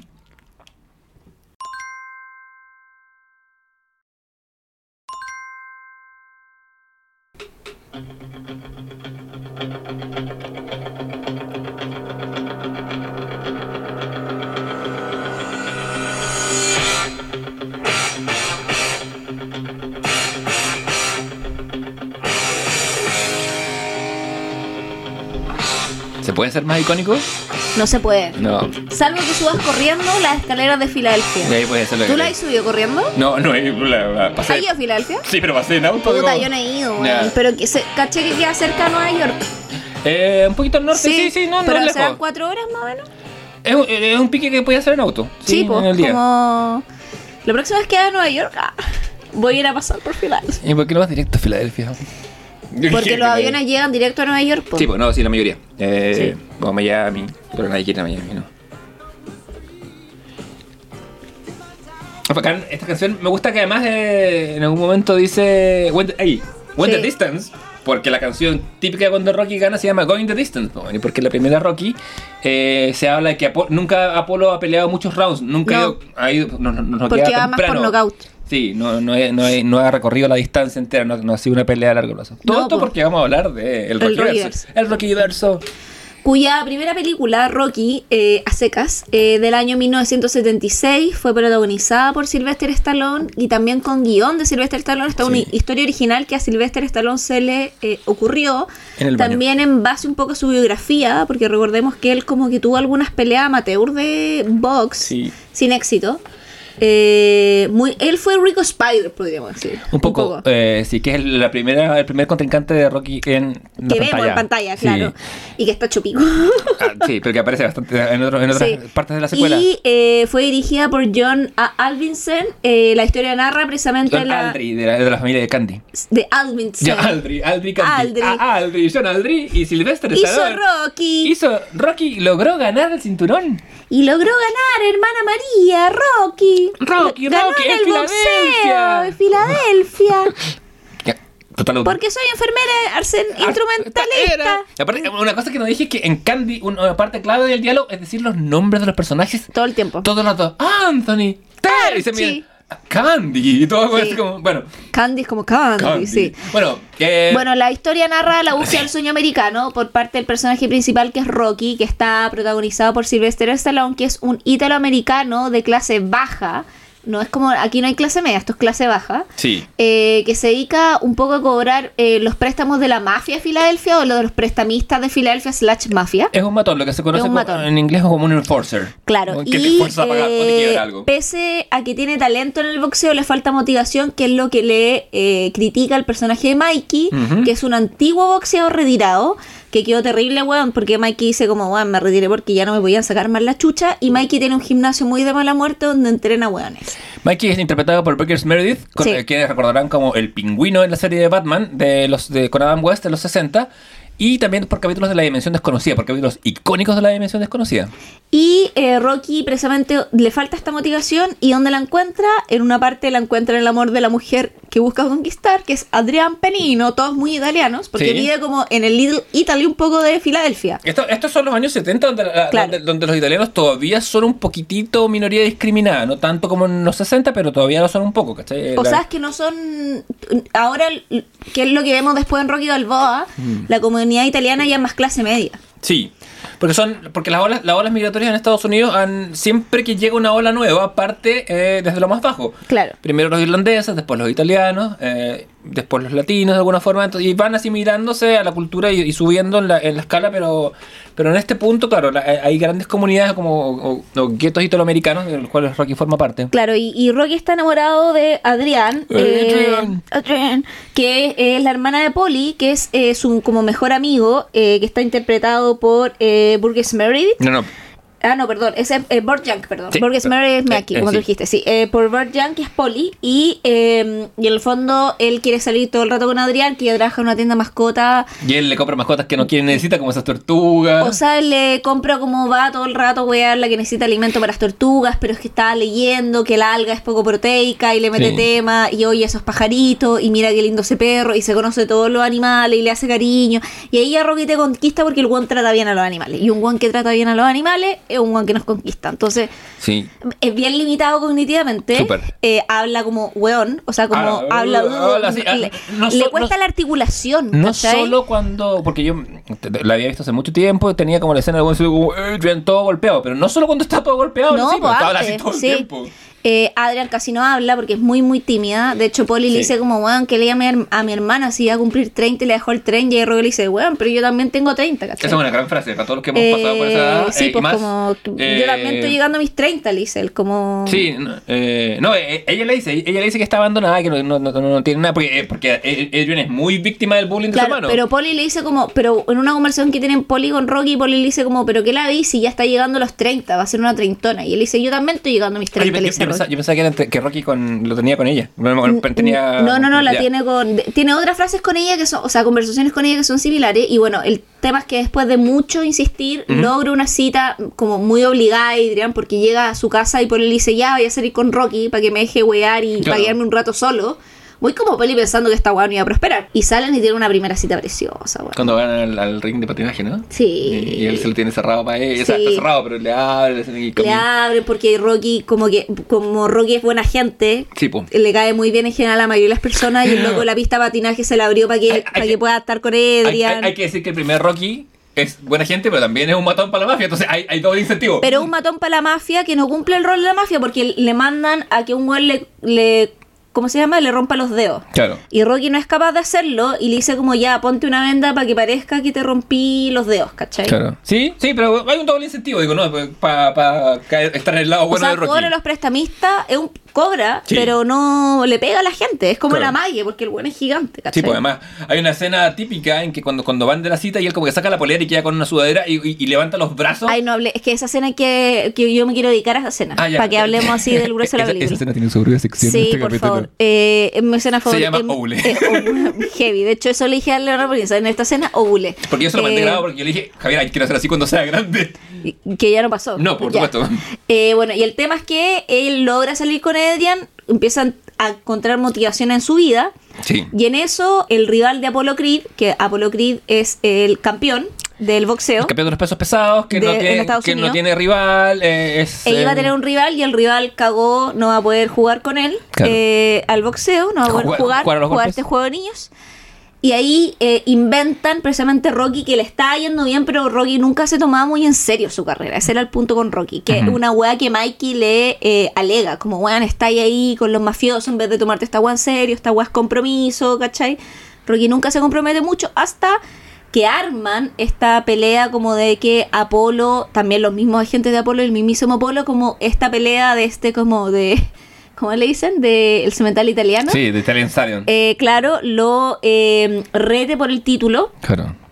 y pensando Apolo y también la gente que trabaja en staff de Apolo que esta weá en verdad una pelea que Apolo tiene ganas. Claro, lo que pasa es que como... como Y va- Apolo se confía de eso durante toda la película porque no lo vemos entrenar Nunca. en serio. Jamás. Jamás. Como, como va a ser o sea, ocurren en el mundo del box en la vida real, pero va a ser, va a ser una temática en Rocky. El, la, las peleas cuando quedan pactadas como eventos, dejar una pelea con, es perder mucha plata dejar Sí. una pelea. Entonces, como en esta película se basa en eso, como- y, y se basa en, en- me parece que es un episodio de la vida real, que cuando Muhammad Ali era campeón del mundo, también hizo como, como así como, ah, como el desafío de, de- de- de pelear contra un cualquiera, porque Rocky no es un boxeador profesional, es un No, cualquiera de a pie que está en una, en una, en una liga menos que profesional de box. Y se abre esta oportunidad y, y- y el marketing es eh, Apolo como que conoce el verdadero Estados Unidos, ¿cachai? Y va a Claro. pelear contra un cabrón que es pobre, que no tiene oportunidad. Y va a ser una pelea en que Apolo la va a ganar fácilmente. Apolo que, dicho sea de paso, está muy inspirado en la figura de Mohamed Ali como, como alguien que... que- Interpretado por. por... Ah, eh, eh, no, no, espérame que tengo cruzado a Carl... Es Carl Weathers. Sí, por Lando. ¿Ah? Por Lando. No, Ah, no es Lando, pues es el de, es el de Mandalorian. Ah, perdón, por el de Mandalorian. Sí, como el... eh, sí, y, otro- y otros roles también. Sí, Sí, se tenía, es que lo tengo muy cruzado con el que hace de- con el de Viaje a las Estrellas, pero bueno. sí. Eh, entonces. Que es como el gobernador ahora en eh, Mandalorian. sí, está como, está como gobernando. en- Sí. sí. Pero eh, ahí Apolo fue a, las, a las estrellas. Eh, y su personaje está muy basado en Mohamed Ali por la forma que habla, por cómo juega con la prensa, como un tipo que es mucho, que se sabe guapo y que juega con la pinta, Mm. ¿cachai? Que tiene como, que tiene mucho encanto, muy, muy carismático. Que habla de gorrillo, a diferencia de Rocky. Que Como que él puede ir a hablar y ser como. De hecho, después cuando se retira es comentarista, ¿cachai? Sí. Como. Rocky se va a demorar dos películas o tres películas en corrido. lenguaje, si Sí, esa es la sí. weá, ¿cachai? Como, eh, bueno, y el punto es que ahí empieza, eh, tiene una escena muy brígida con Mikey, es como cuando tiene este monólogo, Mm. cuando Mikey le va a la casa y le dice como, esta es mi casa, yo soy pobre, ¿cachai? Como, y como que le, un poco le canta las verdades, pero también le pide ayuda, y le dice como, siempre me alegáis que no me comprometo y aquí estoy pidiéndote ayuda y tú no me querías ayudar. Entonces Mm. como que ahí Mikey cede y dice, ya, te voy a ayudar, pero la voy a hacer a mi manera y te voy a hacer cagar Sí. y lo hace cagar entrenando y eso hace que eh, tengan casi que un empato técnico porque nadie llegan a todos los finales pelean Apolo con Rocky llegan a los finales de todos los rounds y nadie cayó pues weón. Claro. eh, y por puntos termina ganando Ganando Apolo claro, pero Rocky gana el corazón de la gente Claro. y su mujer. y ahí al final dice Adrian Sí. podríamos recrearlo Adrian Adrian. yo soy yo soy Rocky Ah, tú eres Adrian ¿Cuál es la línea de Adrian? I love you Ah. Rocky Rocky ¿Lo puedes hacer sola? Adrian Eh, no puedo, hazlo tú, lo puedes hacer tú sola. Yeah, Adrian, Rocky, Rocky, Adrian, Rocky, Rocky. I love you, Adrian. I love you, Rocky. Y ahí termina la película. Radioteatro a una voz. ¿O no? Sí, eh, ahí me termina. salió bien, igual Ah, no lo ensayé. No, no, me queda claro, nos, nos ha sorprendido a todos. Sí, si hubiera ensayado me salió mejor. Bueno, la próxima semana. no, em, sí, pasa. Claro, lo, lo mejor de Rocky es que Rocky no gana la pelea. Sí. Eh, y es una película. No la- gana, pero gana. Eso, eso va a ser una. Bueno, eh, estas películas son muy parecidas, son muy cíclicas. A lo largo, son como una espiral, se van repitiendo entre Mm. Sí. sí, entre ellas y, Y además, repite escenas también. Y las mejores son eh, siempre las que se parecen al, al- al formato original. Son. Como Bueno, esta tiene la escena más famosa, que es la de subiendo las escaleras de Filadelfia, Claro. que son donde está la El- biblioteca, está el museo. Sí, el Museo de Arte Natural. Eh, que de hecho eh, después en- va a salir la estatua de Rocky en otras películas y esa estatua está. Está, sí, y después, ahora, eh, después la reubicaron, eh, la pusieron ahora la pusieron abajo, porque igual que la vida, es, es algo que eh, sí, en Rocky Balboa se menciona, pero eso pasó en la vida real. Hubo gente que daba plata para el museo, que eran como de la familia Aldri, y decían, o eran como los ligas y decían como, oye, pero ¿por qué está una estatua de, este- esta película? Y la, y la- saquémosla. Y la sacaron y la pusieron, pero la pusieron abajo, cosa que la gente Al puede ir a verla, porque, Porque mucha gente va no a lograba, verlo. ¿no? Y además que la escalera igual es frigia. Como que no es como, o sea, cuando Rocky dice, weón, subí toda esta escalera es porque no es una subida de escalera fácil, no es subir cuatro pisos de un O sea, edificio. Ay, tanto, porque claro, la- ¿cachai? Entonces por eso también era como que él dice, bueno, lo logré subir la escalera, entonces también hay gente que no lograba subir la escalera y sacarse foto con la estatua. Claro. Que eso va a ser recién en Rocky 3, Sí. la estatua. La- Sí, el estatua como tal, eh, Sí. aparece ahí, pero... Pero bueno, esa, eh, bueno, tiene esa escena icónica, que Sí. es precisamente la que sale corriendo, y tiene otras escenas que a mí me, me parecieron icónicas a destacar. Eh, ¿Tú sabes cuál es la primera que quiero destacar? Eh, ¿Es es necesario que ponga música de saxofón? Así No, como- no es necesario. Oh, es que- Es que, que es después de esta cita, Rocky invita a Adrian a su casa. Sí. Como quieres pasar y ella no quiere, no quiere, no quiere. Ella además está con un gorro de lana putrido, weón. Sí. Y unos lentes culiados horribles. No porque usar lentes sea feo, pero ella tenía el marco más horrido de la cuadra. Bueno, esto es todo el encanto del, del personaje de Natalia Shire, que pasa Hermosa. de... Que pasa de- Former Talia Coppola. Bueno, sí, pues ella es hermana de... Sí, po. Sí, que, Shire es un nombre que casada. es de hecho la hija del padrino, del mismísimo. Eh, la- del verdadero padrino. Sí, o sea, de, de Don Vito Corleone. Sí, po. Connie, ¿o no? Sí, Connie, Connie Corleone. Que tiene, el personaje tiene la, evolución más interesante en las tres padrinos, por lejos. Sí, porque pasa de ser una figura secundaria y accesoria a, a ser la doña. Un sí, poco po, weón. en las sombras. Sí, pues toma, sí. Mata un papa la weona. Atenta, atenta a nuestro capítulo del padrino. sí, yo haría un capítulo del padrino, pero las tres. Sí, Sí. totalmente. Bueno, yo reivindico el padrino 3, Yo tengo mis reparos. pero tengo escenas que reivindico. Ese, el, el grito Ese grito sordo, sí, eh, sí, sí, sí. Esa weá es una, No, es una escena icónica del cine. Y es muy brechtiano, además. además, En postproducción, porque Al Pacino sí gritó. lo recuerdo. ¿Te acuerdas? Sí. Creo que te lo conté al aire. Sí, yo, sí tú Eh, lo eh, contaste. Sí, al aire. Creo que lo- lo- los oyentes te están, están gritando así. Te lo dijimos, Javier. Sí. Pero bueno, eh, Somos cuéntame, como Rocky, repetimos. cuéntame de tu, de, de tu escena icónica. Mi escena favorita, que no me había acordado esa escena, porque yo todas estas películas las vi ahora, las volví a ver para el comité, Claro. eh, es cuando Rocky le invita a subir a su apartamento, que es un departamento de mierda, básicamente sucio, muy pobre, ¿cachai? Eh, no con grandes lujos, porque básicamente ella no se enamora de él porque es un hombre rico, eh, Claro. en, en dineros. Eh, Gracias y por la aclaración. eh, Estalones se quita, estamos hablando de Estalones sin cirugía, no, Nah, no- en bruto. nada, en bruto, muy joven. Se quita, queda en una eh, ¿Sudadera? sudadera, pero muy apretada al cuerpo. Y él tiene como estas cositas para hacer. ¿Cómo Eh, se dice? Como dominadas, dicen los españoles, pero es como pull-ups o push-ups. Claro, o sea, tiene un fierro, ¿cachai? Claro. Para hacer push-up en su casa, Mm. en el techo. Claro. Y se agarra este fierro, fierro, este fierro, Este fierro, este fierro, este- este se fierro, agarra fierro. este fierro, fierro, y con los brazos, y le dice como, y hace como los gatitos, como que se estira, como un gesto muy coqueto, y dice como, él no forzando nada, No, muy, no. muy consentido todo esto. Sí, por supuesto. eh, le dice como, ¿acaso no te gusto? Y tú así como, hoy la weona, así, y tú así estás ahí como, obvio que le, ¿a quién chucha no le va a gustar? ¿Cachai? Así como, el weón es, pero no es que sea regio, es que, ni estupendo, es que el weón es como que tira, te pasa una weá hormonal.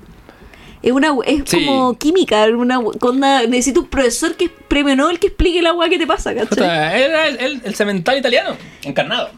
Pero literal, ¿cachai? sí, así sí, como, no- no hay- ¿dónde firmo? ¿cachai? Así como... No, sí, escena es muy brutal y después se dan como un beso muy Y tierno él, en el claro, piso. y ahí él le dice como, te puedo quitar el gorro, ¿cachai? Sí. Y te puedo quitar los lentes y a uno... y ahí- Transformación. Bueno, y la, es la de la Charlie es hermosa, madre. Sí, una weá que tú la mirás y es como una cara angelical y tú decís como... Y lo interesante que Rocky, de- detrás de todas esas capas, la- el loco la ve. Claro. ¿Cachai? Y le dice como, ¿te puedo dar un beso? Y se da un beso súper torpe, además, como que Sí. se cae, no es como...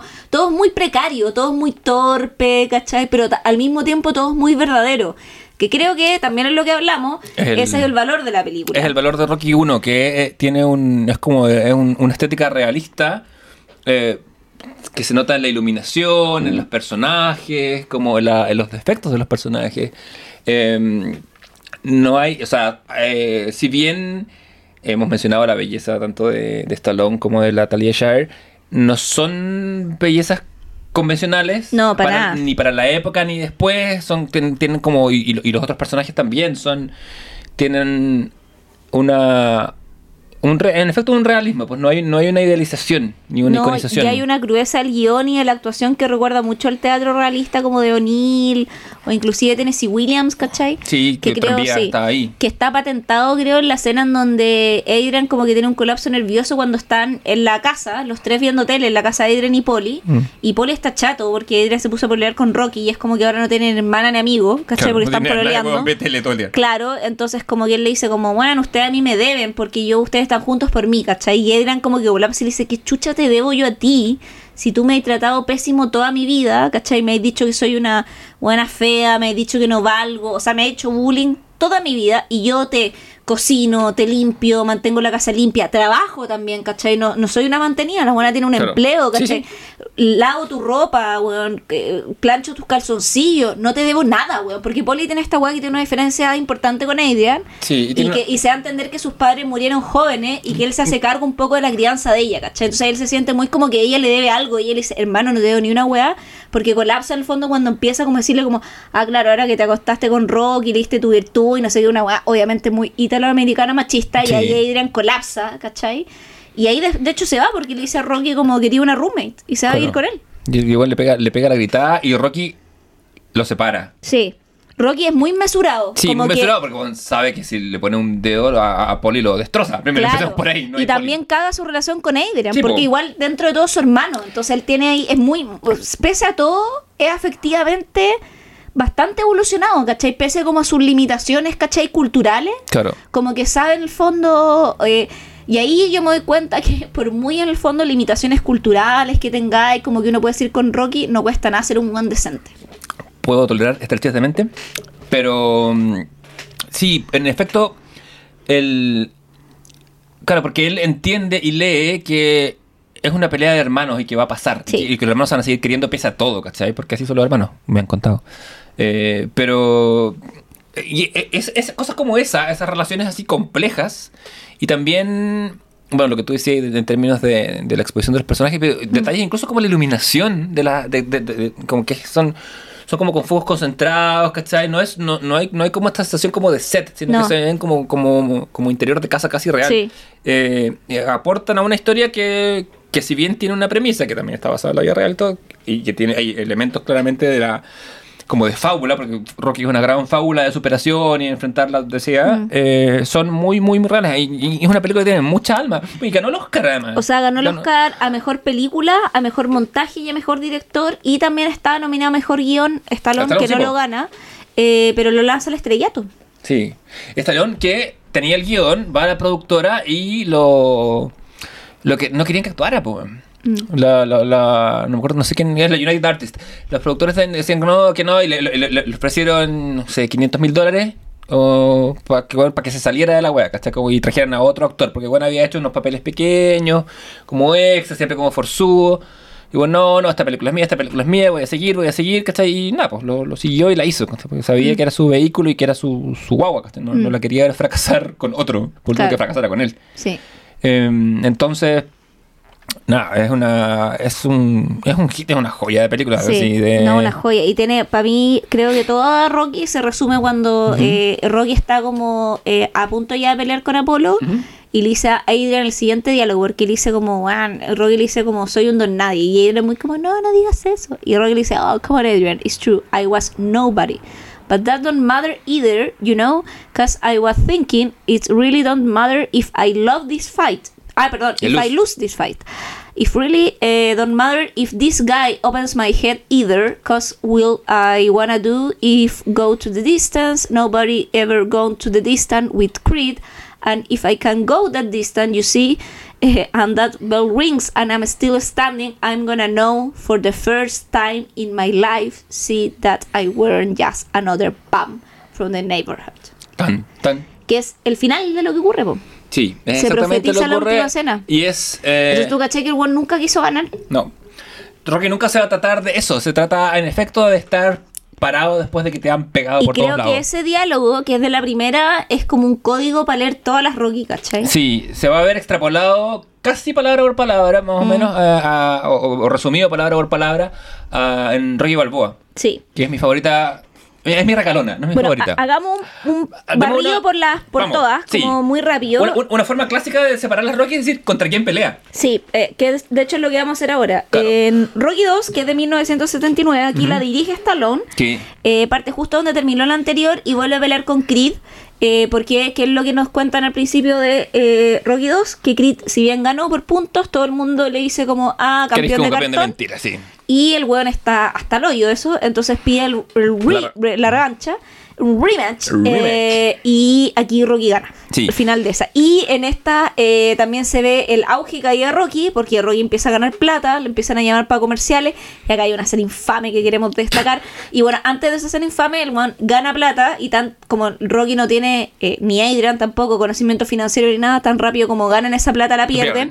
La. Y Rocky se ha obligado a eh, tener de nuevo esta pelea con el riesgo que le habían dicho que, porque ah, en, en, en la 1 le abren con una navaja al ojo porque el weón lo tenía tan hinchado que no podía ver, Ver, ¿cachai? sí, sí, de hecho siempre, siempre, está, siempre está corriendo ese riesgo. Bueno, siempre eh, se inventa un, como cierto peligro para Rocky. Y en es este es que puede, ciego, puede po. pegar ciego. Después, después van a venir daños neuronales, ne- Claro, neuromotores. pero el fondo, y por eso Adrian no quiere que pelee, pero más encima Adrian quedó esperando guagua. ¿cachai? Porque en la 2 se casan, eh, y ahí Rocky dice como, eh, ella tiene que volver a trabajar en la tienda mascota, Sí. justo se compró una casa, Y vuelven al barrio. y vuelven al... ¿Esa No, no, no, esa es la, porque todavía no llega a la mansión, sino No. que se compra una casa como clase media... Una bonita casa, ¿cachai? Claro. Como que el fondo salen de la clase baja y entran a la clase media, ¿cachai? Sí. Rocky todavía no es millonario ni nada, pero le está yendo mejor, ¿cachai? Puede tener weas básicas que tiene la clase media norteamericana como una casa y un auto. Que Claro. Rocky antes no, No tiene tenía. ninguna de las dos. Y eso es ser en Estados Unidos pobre, pues, weón. Sí, po. Porque hasta la gente más pobre en Estados Unidos tiene auto, ¿cachai? Sí, vive en el auto. Y hecho. vive en el auto, e inclusive tienen casa, ¿cachai? Como que... Sí, sí. Entonces, ya, Rocky accede a eso y lo pierde, o está en riesgo de perderlo, y vuelve a pelear, pero al final gana. Y a diferencia, en el fondo de... eh, hay un arco dramático también, porque Adrian tiene la guagua prematura, que en coma. Yo no me acordaba esa weá, Sí. que en coma. Y Mike igual aquí es decente porque acompaña a Rocky todo el tiempo. Cuando Mike va al hospital es bacán. Sí. Esta guagua y- es como esta guagua. Y ese- esa es así como Sí, con una cara como ese buen feo, ¿eh? Eh, y Adrian despierta, que ya al- antes de todo esto estaba muy en contra que Rocky eh, peleara. Claro. Y le dice a Rocky como, gana. Quiero que ganes esta weá. Como que ya se las pases y entiende que se casó con un peleador. Claro. Y eh, Mikey lo empieza a entrenar para su zurda, porque Rocky era diestro, entonces le dice... Revés. No, era zurdo, perdón. Entonces en, le- en la primera, en, en la primera Apolo le dicen no, te- no va a tener cuidado con, con, con los zurdos. Y Apolo dice ja, ja, ja, no, ni ahí, Claro. ¿cachai? No, y, ahí- y, y- aquí la diferencia que vemos con Apolo es que acá Apolo está estrenando, entrenando un kilo. Sí. Se toma esta pelea en serio porque en la primera no se la toma en serio. Claro, no, para nada. No nunca lo vemos entrenar y acá lo vemos dando la vida entrenando, ¿cachai? Sí. Al igual que Rocky, después que Adrian despierta, entonces es una pelea donde los dos tienen hambre de ganar. Sí, eh, yo, para mí, Rocky 1 y Rocky 2 son casi una película sola. Mm. Como, si bien no, no fueron concebidas así, eh, sí son eh, como dos, no sé, no son un binomio. eh, que, que, la, que, que llega a resolución en la, en la tercera, cuando, cuando Rocky se enfrenta a. A Mr. T, po, weón, Claro. a- haciendo de. ¿Cómo se llama el personaje? Eh, Claro, y acá tiene. Land. Y bueno, la 2 tiene. De Hulk Hogan, Sí, entre medio. Parte exhibición con Hulk Hogan. Y que tiene la escena infame que a los dos dijimos: Esta escena infame, la 2. ¿Cuál la? Ah, cuando, cuando lo, lo llevan a. Cuando, sale la- cuando está en la tele. Sí. Sí, que lo llevan y descubrimos que Rocky no sabe, no puede leer las tarjetas porque de, de anuncio porque no sabe leer, básicamente. Es, es analfabeto funcional, o sea, le puede juntar letras. Claro. Pero no entiende y, y, y claro, cuando Adrian está convaleciente, enfermo, él empieza a leer. Y después Eh. eh, vemos que es una actividad que Rocky va a hacer constantemente a lo largo de todas las películas, leer novelas, el diario, como que se vuelve un buen lector. Sí, totalmente. Eh, Pero, pero es bonito, o sea, es bonito y es como, siempre hay como un weón humillándote, porque no tenía un conocimiento y acá el weón que te humilla es el weón que viene de la cultura. claro, sí, pues bueno, el productor, de, el, el que dirige el comercial. Eh, claro, pero, pero el hombre de la cultura, Claro, ¿cachai? sí, el que sí. humilla al otro weón y Claro. es un despreciable. Que en, weón. vez, que en vez de tenderle una mano, decirle, oye, que hay un coach, eh, o hazlo de esta forma, o memorízatelo, Claro. lo, lo humilla. Eh, bueno, pero eso- esos dos, en la 3, bueno, ni bien, la, la diferencia en el timón de, de la dirección es muy notoria cuando pasa de, del, del Aldrin, ¿no? ¿cómo se llama? A Stallone. De, a Stallone, porque Stallone inmediatamente, en la primera Rocky, hay muy poco boxeo. Está la pelea con, con Spider Rico al principio y, y la gran pelea al final. Pero el resto es una película de- con mucho drama. Eh, eh, eh, y ni bien parte Stallone va a haber como una pelea al medio, una al final y después otra. Y como más boxeo, hay y, más acción. y más, más boxeo en el entrenamiento. Sí, se ve más, más punching y menos, y menos, del, menos del drama. Eh, y, la, y por eso la, en la 2, claro, él pelea con, primero con este, con este Hulk Hogan en una exhibición y después con Clover Lang. Que eso es- es, claro, en Rocky 3, que Sí. acá convengamos, Rocky está viviendo en una mansión. Sí, acá, acá la dicotomía, esta película es del año 82. eh, de hecho, las- mira. no, Rocky 3 del 79. Ah, no. No, en la 2. Ah, del 82, Sí, sí. La- son 76, 79, 82, 85, del 1 al 4. Dirigida también por Stallone. Que son cuatro, que son cuatro películas de nueve años, que es una cosa inusitada para Hollywood Mm. en esa época. De hecho, por algo, cuando en el 86 eh, sale Volver al Futuro, 88 Volver al Futuro, Sí. eh, cuando va al futuro va como Rocky 35, ¿cachai? Porque es muy parodia de que salgan tantas películas de, de una serie tan Mm. rápido. Pero En el 82 sale la- esta película con Stallone muy 80s, muy el Stallone de Cobra, eh, como, como guapo arreglado, como muy producido. De, de- Y, y además también eh, de traje, po. Sí, pues, de traje, pel- pelito de peluquero. Sí. eh, y él ahí, eh, claro, su- es- se intenta po- poner el tema como de la clase y del hambre. Porque Mm. este cabro. Se domesticó este estalón. Claro, porque. Que es este- lo que le pasó a Apolo en la 1 también. Sí, pues. y la. Si Apolo también sale de traje en la 1. Sí, pues, siempre. Eh, si al final es el rollo. Y, Y está en la su- weá un poco su el boxeador como un animal, pues. Y su rival es el es esta persona. Claro, que, que el, que el personaje hace como que dice I pity the fool, una frase que él haría marca registrada por toda su carrera.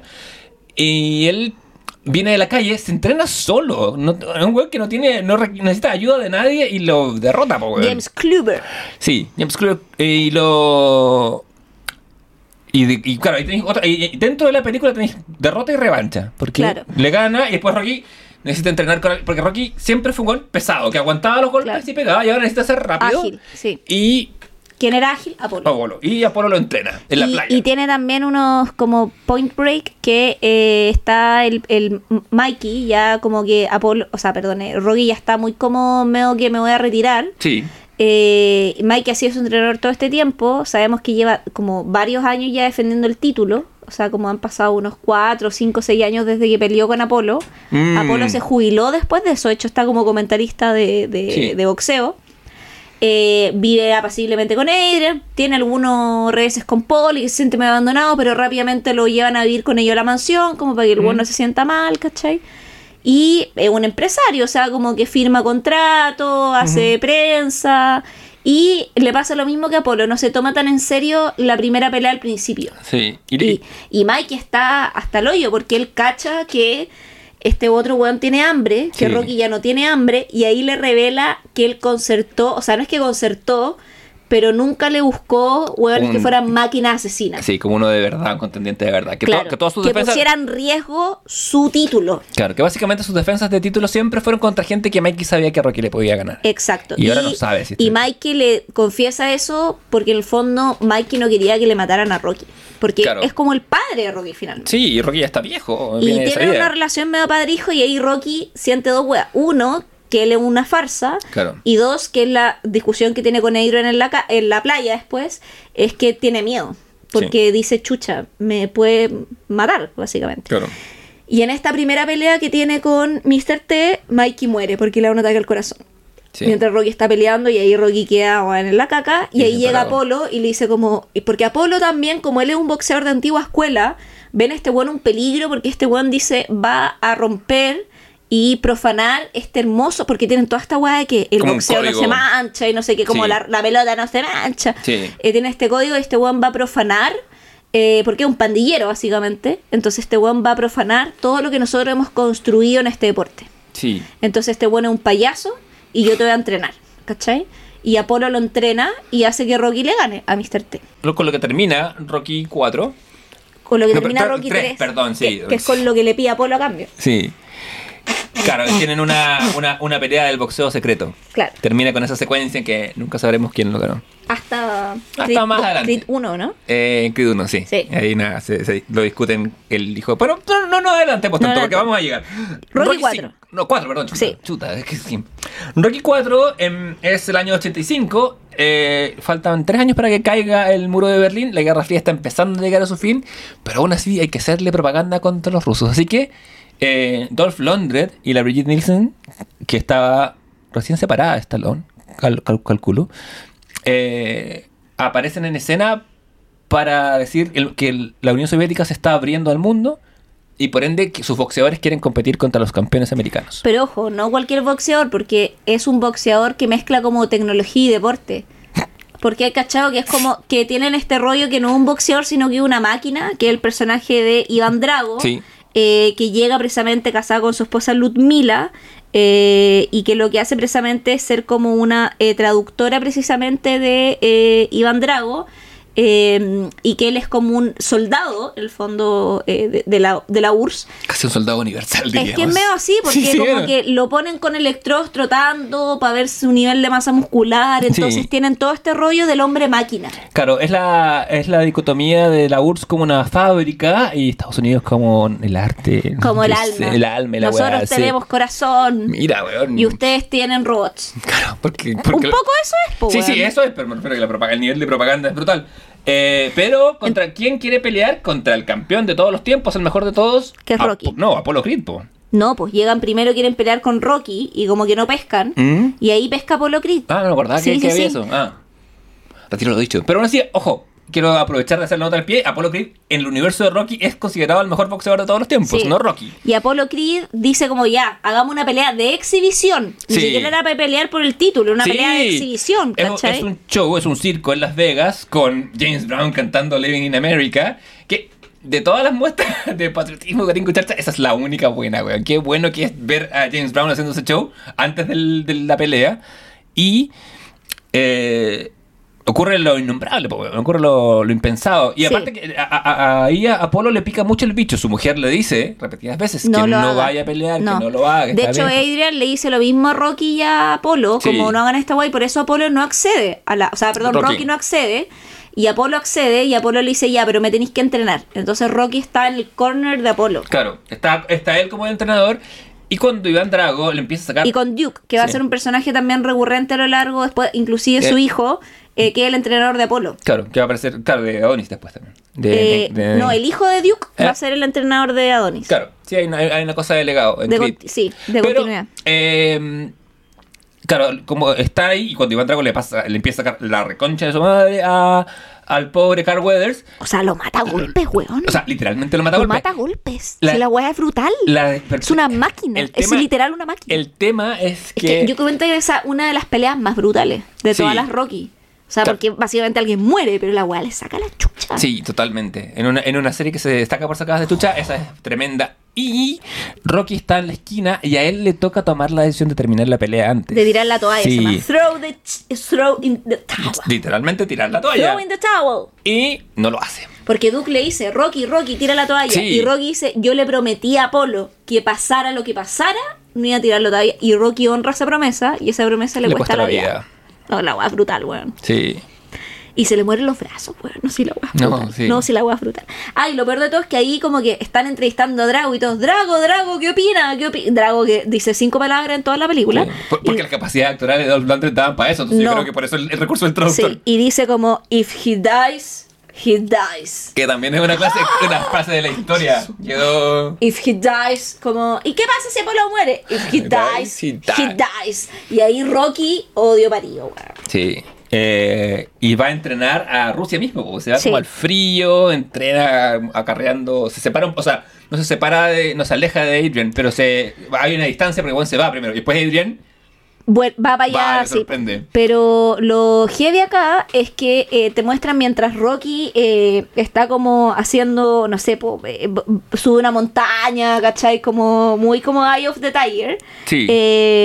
Lo que hace eh, y, y entrena, por ejemplo, no sé, pues como que mueve como carros antiguos, ¿cachai? De como la Rusia agrícola. que la, comunidad, la comunidad Tolstoy. muy comunidad tolstoniana, como pre, pre, Premoderno. premoderno, Sí, sí, pre-revolución industrial. Pre-revolución industrial, o sea, y pre-revolución rusa también, sí, si Sí. vemos que antes de la industrialización rusa era eh, Rusia era un país preeminentemente agrícola, weón. Sí, claro, dominado por el- zares y feudos, ¿cachai? O sea, por Exacto, feudos. de ahí viene la fortuna del zar, ¿cachai? Del campo. Y eh, ya Rocky mueve todas esas carretas y Drago está como, eh, con, e- no, en esteroides, porque te acordáis que le, le inyectan weas, ¿cachai? Sí, sí. O sea, y ahí un poco muy como, nosotros no necesitamos como los rusos esteroides para triunfar en el deporte, porque Claro. también está todo el rollo de la Olimpiada, un Sí, poco porque acá, está ahí, ¿cachai? sí, pues como manibrar la cosa. Y de hecho, así como la pelea de, de Drago contra Apolo es, con- es en Las Vegas con todo ese show, con- insisto, esa secuencia del show de James Brown es notable por sí sola.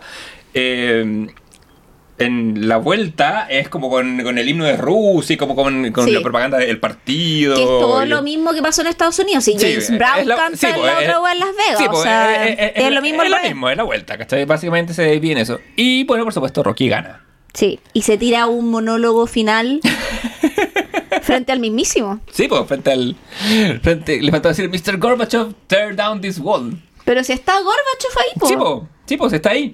Eh, le quedaban cuatro años en el poder y no lo sabíamos. Sí, y lo interesante acá es que a Rocky lo entrena Duke, que es el entrenador de Apolo. Sí. Y como que lo hereda un poco. Porque Claro. Mikey está muerto, recordemos. Hay una, una suerte de, de, de toma de eh, como del testimonio a lo largo de, de- de continuidad en, en- medio de la familia Rocky Apolo, Sí. que, se, que se va, se va engendrando.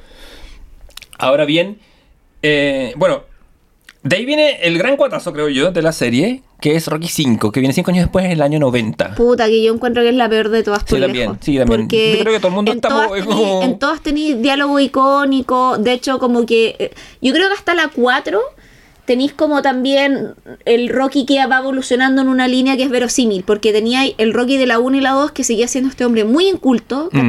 Que después onda como que se pule, porque en la Rocky 3 que el buen aparece de traje y no solo porque aparece de traje, sino que el buen habla de corrido, Sí. ¿cachai? Habla distinto Stallone. Sí, totalmente. ¿Cachai? Entonces habla distinto, de hecho lo mismo ocurre en la 4, como que ya ahí no sale de traje porque está más relajado, porque está medio jubilado, pero aparece como de, de buzo casual, o sea, como medio como... No, y ahora es un buen articulado, ¿cachai? Claro, un Eh, buen articulado, ¿cachai? Como que tiene... ya, eh, lo mismo que le pasa a Apolo, ¿cachai? Si el A fondo, Apolo cuando el- lo conocemos, Claro, claro. porque a Apolo cuando lo conocemos un buen articulado, pero en la 3 cuando va a su orígenes, al barrio donde vivía, ¿cachai? Más que un barrio súper pobre de Los Ángeles, ¿cachai? Claro.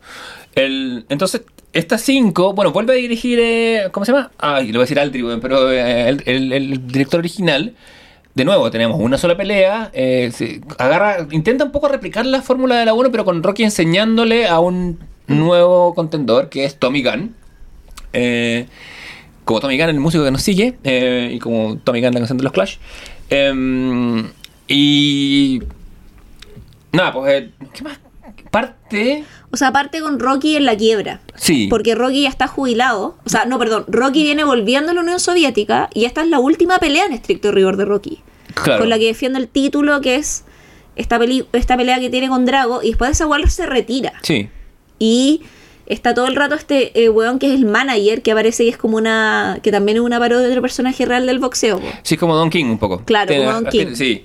Eh, y bueno, y quiere, que quiere pactar esta pelea a toda costa, y bueno, decide no retirarse. Pero ¿cuál es la primera pelea? ¿Se me va? ¿Tenéis, ¿Lo tenéis más Es que no hay, no hay peleas, po. Ah, no, bueno, claro, y él aga- agarra a este cabro eh, y lo empieza a entrenar al, al tiempo que, eh, claro, y pierde su fortuna, vuelve al barrio Claro. eh, y lleva a su hijo a estudiar a un colegio público, eh, donde a su hijo le toca ser como el niño rico Claro. y sufrir como ese tipo de bullying. Claro, porque la película parte con que Rocky se está ya retirando y vuelven y Poli, que es medio weón, le dio un pagaré, un poder al notario que se los cagó con plata y con los impuestos y Rocky tiene que venderlo todo y volver al barrio.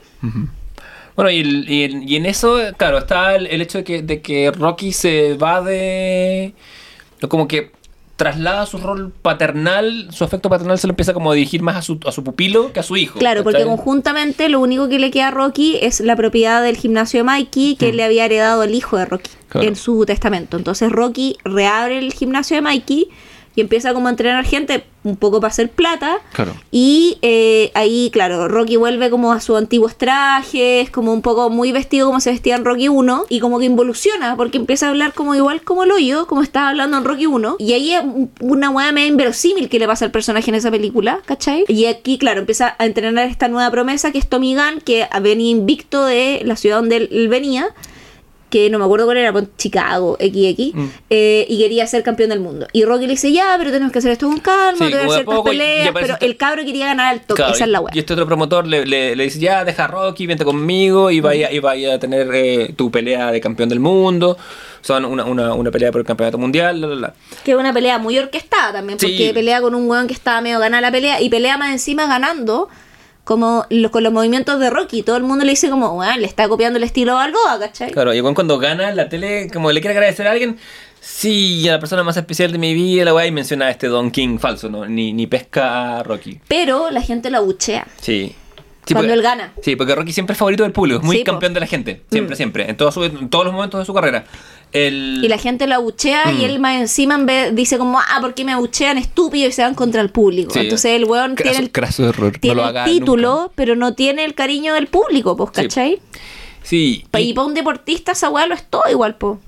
Sí, O sea, nosotros no somos deportistas, pero a los deportistas esa weá le importa. Pero el público igual nos quiere. Porque los deportistas juegan una weá que es el rol del ídolo, po. Sí, el po. deportista se transforma en un ídolo. Y Sí. el ídolo necesita el cariño de la gente, po. Y aparte que. eso se alimenta, ¿cachai? Aparte que el, eso es lo que hace tu profesión especial, ¿cachai? Claro. Porque la plata te puede llegar de- por distintos motivos y distintas cosas, pero en esta ocupación eso es lo, lo más especial. Sí. Ahora, esta película falla porque por cosas como que yo creo que, bueno, yo, eh, del realismo de Rocky 1 es como es como ese meme del caballo que aparte dibujado realista y termina con patitas. No, es esta así. película es la peor, eh, innecesaria, yo me Sí, la saltaría. Van una, sí, también, si usted está pensando hacer una Mm. Rocketón, la quinta es como que no. Y, tampoco nadie la referencia mucho. No. Es interesante que Stallone traiga al, di- al director original que este aplique la fórmula de la 1, pero la fórmula no funciona. Yo creo que los personajes se levanten las manos. No, porque este pero Rocky se no es caricatura, Rocky. no, no es Rocky, se ¿Cachai? dibuja, además que vuelve a ser el mismo Rocky de la 1 con todas las guas que le pasan entre medio, súper rara la Sí, wea. y como que es que sea un mal padre. Termina en una pelea de calle donde ni siquiera hacen boxeo, como Sí. que es una pelea de gatos, ¿cachai? Sí. Porque como que es onda no, en el boxeo por último tiene un arte de la pelea, ¿cachai? Acá nada. Claro, y el promotor le dice, ay, si me, to- si me tocáis te voy a, te voy a demandar hasta el... Ay, un baile, pega un combo, como que no, no nada...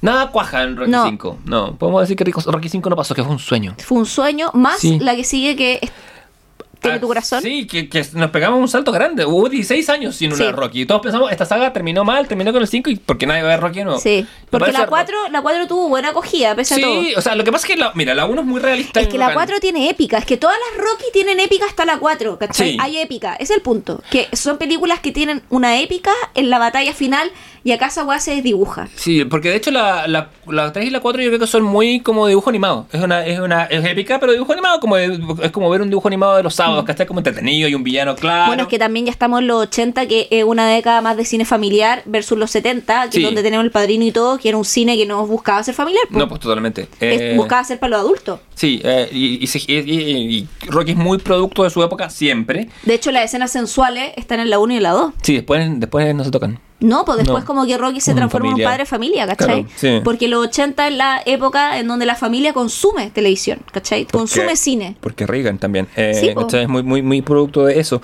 Pero en la. Y claro, y la 5, claro, como tú decís, tiene ese, ese final tan anticlimático. Absolutamente, Así como, qué mal final.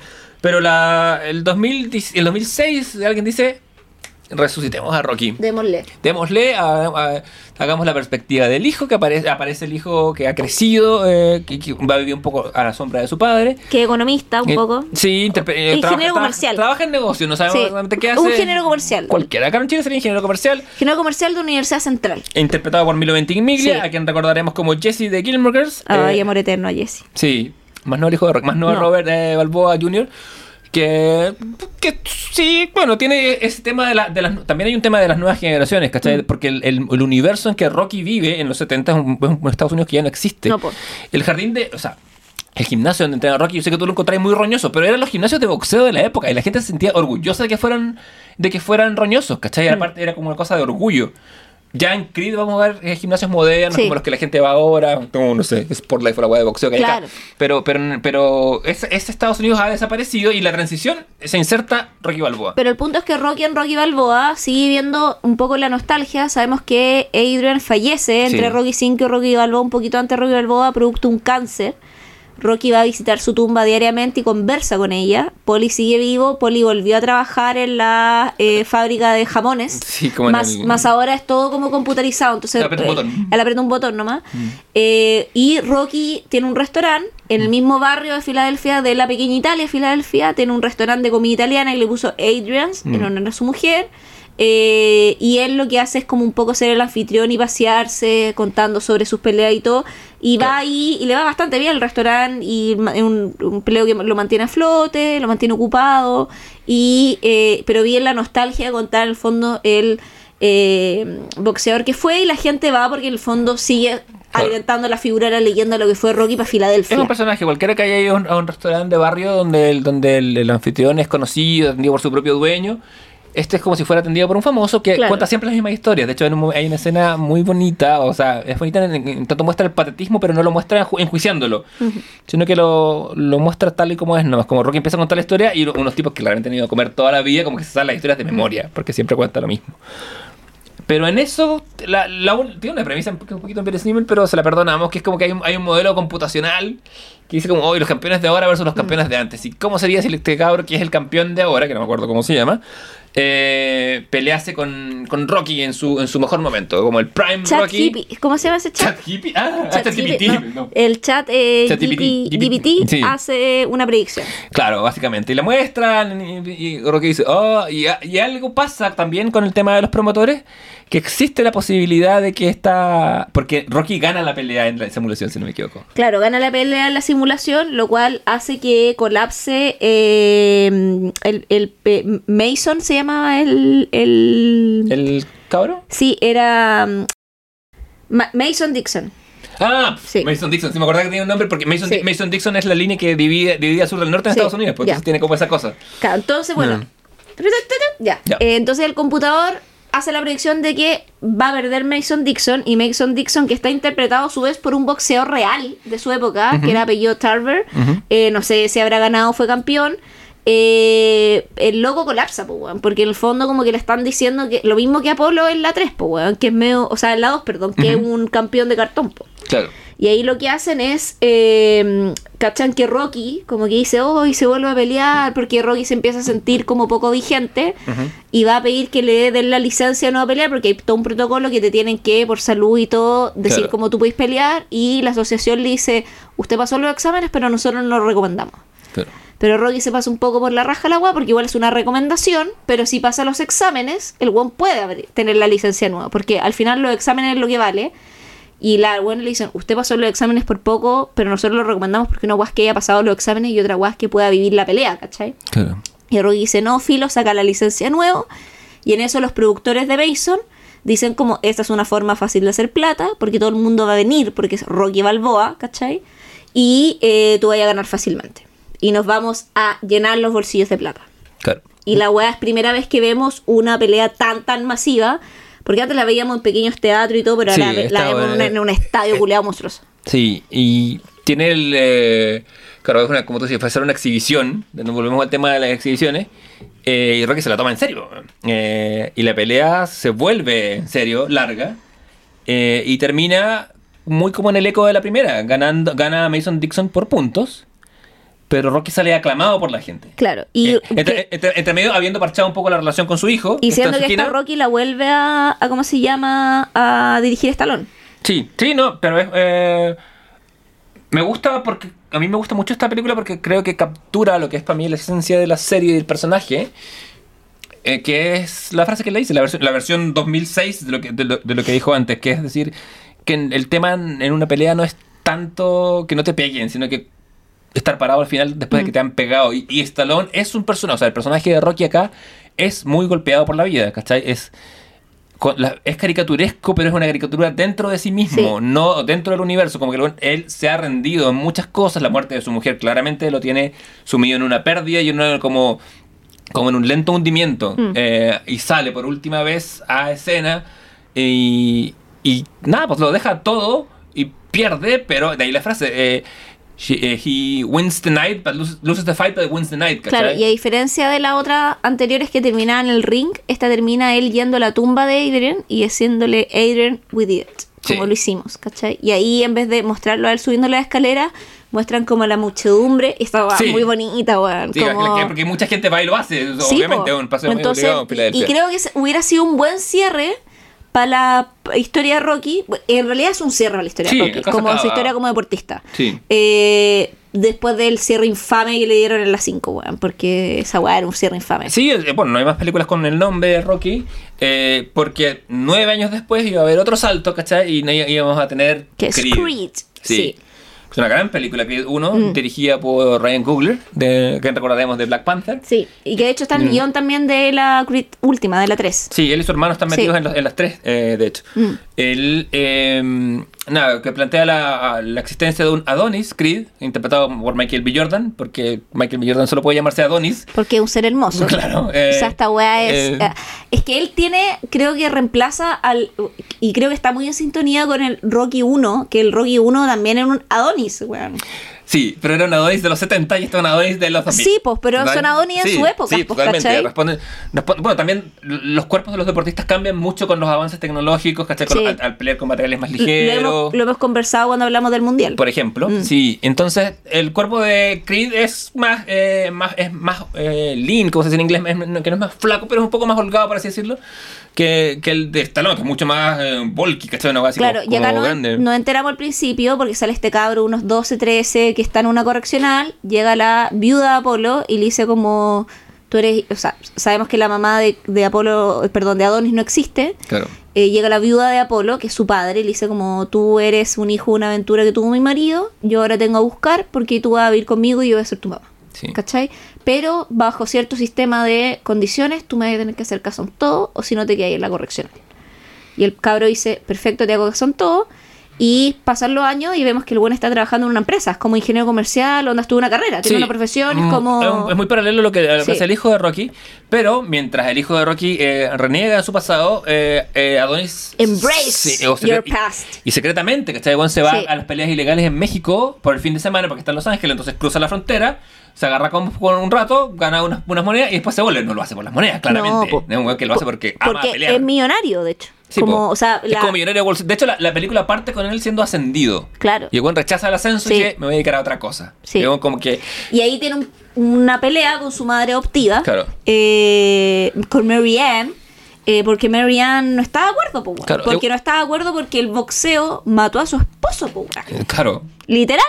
Y, el- y cuando él se va, es divertido. Es como el viaje del artista un poco. Salvo que en vez de decir, junté plata y ahora voy a dedicarme a pintar un tiempo o a escribir la gran novela americana, bueno, se dedica a boxear. Y se va a Filadelfia. Y se va a Filadelfia porque él es de Los Ángeles, pero también ahí lo interesante es que cuando uh, él se presenta, le cuenta toda esta weá a Rocky, Rocky primero le dice como, no, estáis muy viejo.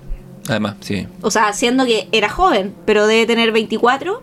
Claro, veintitantos, que no es un... No, po, No, no. porque parten estos buenos a los 19 o 20 y empezaron a entrenar a los 16, 17, porque la carrera de boxeador es muy corta, po, Sí. si te sacan la chucha.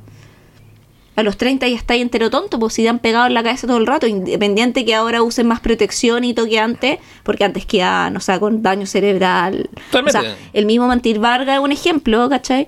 Martín Vargas tiene una enfermedad, o sea, no me acuerdo bien el nombre, pero tiene una weá que el cerebro se le hincha, ¿cachai? Y- bueno, y, eh, se le hincha y tu cabeza no sigue creciendo y se le hincha y se le deshincha y en un punto la weá ya no va a tener retorno, ¿cachai? Y por eso también, esta weá yo lo sé porque, bueno, Martín Vargas tiene una academia que la, la ve prácticamente su hijo, eh, pero nosotros una vez intentamos o queríamos la idea de hacer una obra de teatro con Martín Vargas, pero nos dimos cuenta que no era posible porque bueno, está cagadísimo en salud, ¿cachai? Está cagadísimo en su salud porque recibió más golpes que la chucha, ¿cachai? imagino, literalmente.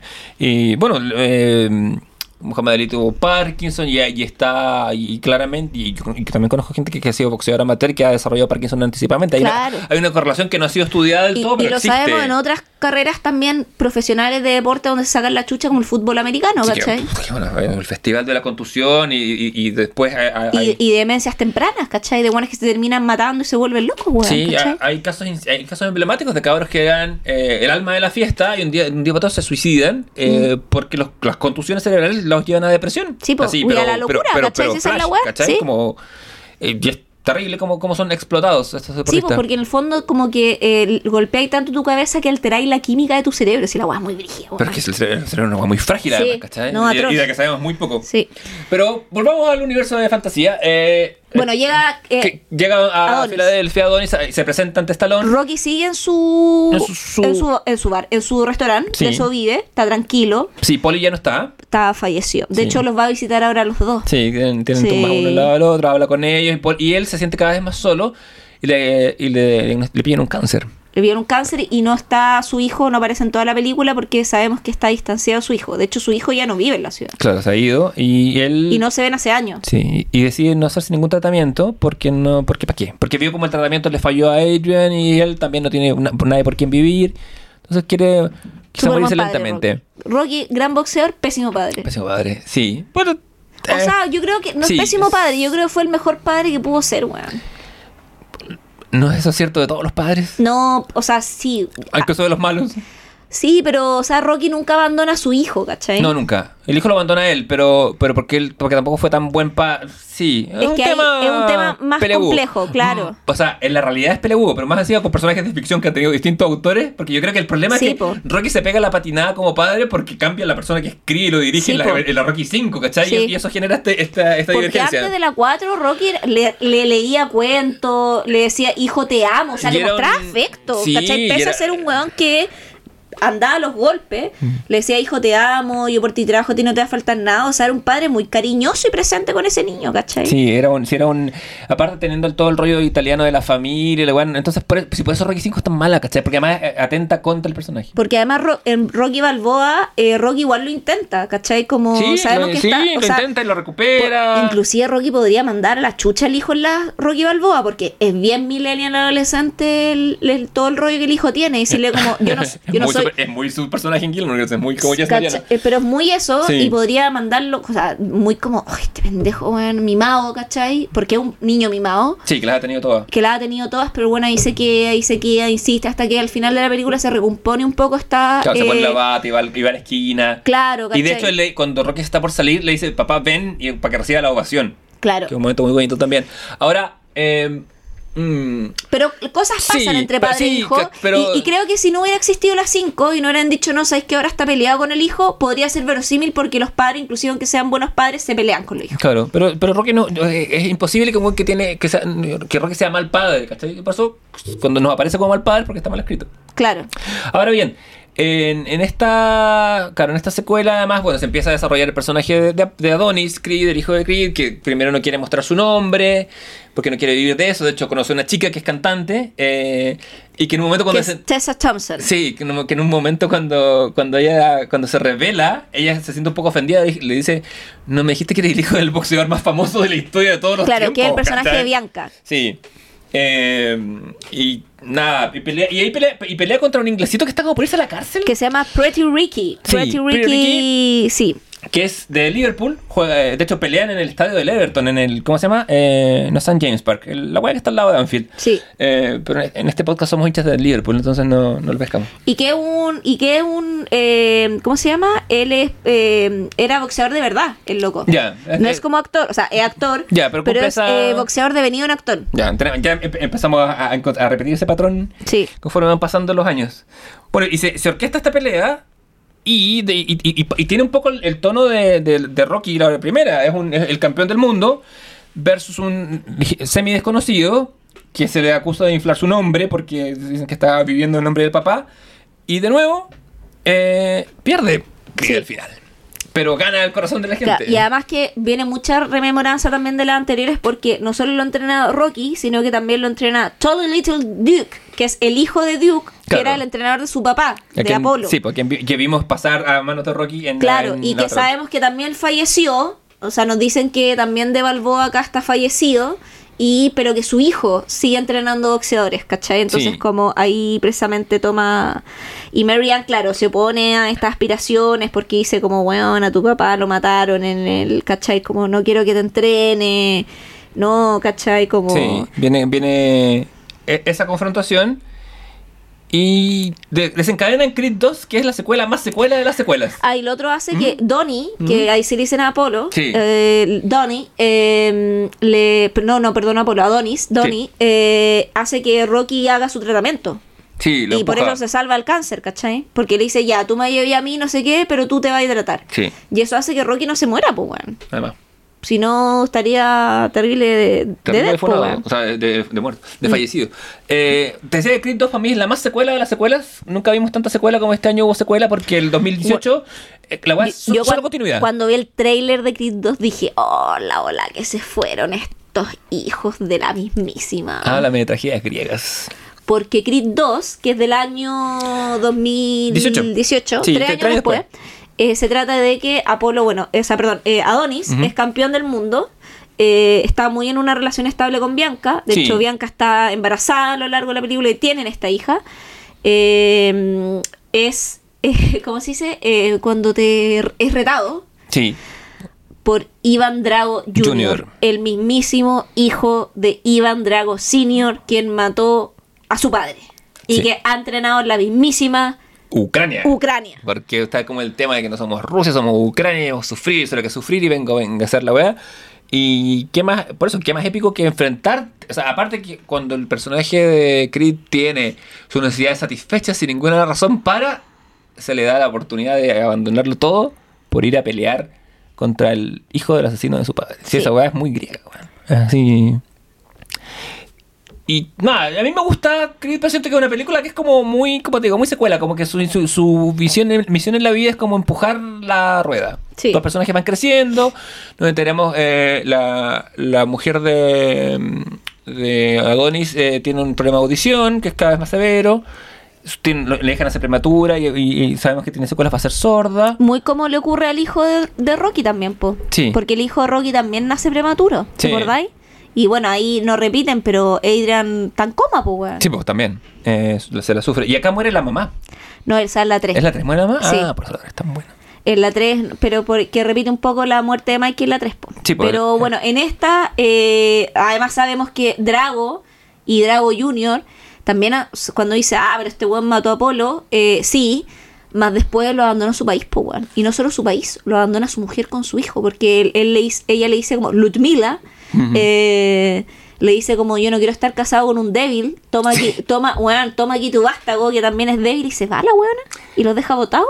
A los dos. Sí. Y acá bueno, tenemos el retorno de Dolph Lundgren eh, también que apa- a- aparece en un cameo. Y esta es la última, la última película con Stallone. Esta es la última con Stallone, Pero sí. eh, Rocky cierra su círculo y se va de la ciudad a ver a su hijo. Claro. Y a conocer al nieto que no ha visto. Eh, claro, Rocky le dice a Creed como, bueno, ahora sigues tú solo, ¿cachai? Sí. Como, porque ya también Rocky cierra todas sus deudas también, como que la última deuda que tenía con Apolo era su muerte, y ya como que cierra todo el ciclo con Drago también, ¿cachai? sí. Eh, y se va, claro, a conocer a su nieto y ahí como que él ve al nieto y el casting está muy bien hecho porque el nieto es igual a Adrian, weón. Es brígido. Le dice como, weón, eres igual a tu abuela y literal, es igual. O sea, escogieron un niño que es igual a Natalia Shire. Sí. O sea, como el casting era como encontramos al niño más parecido a esta mujer.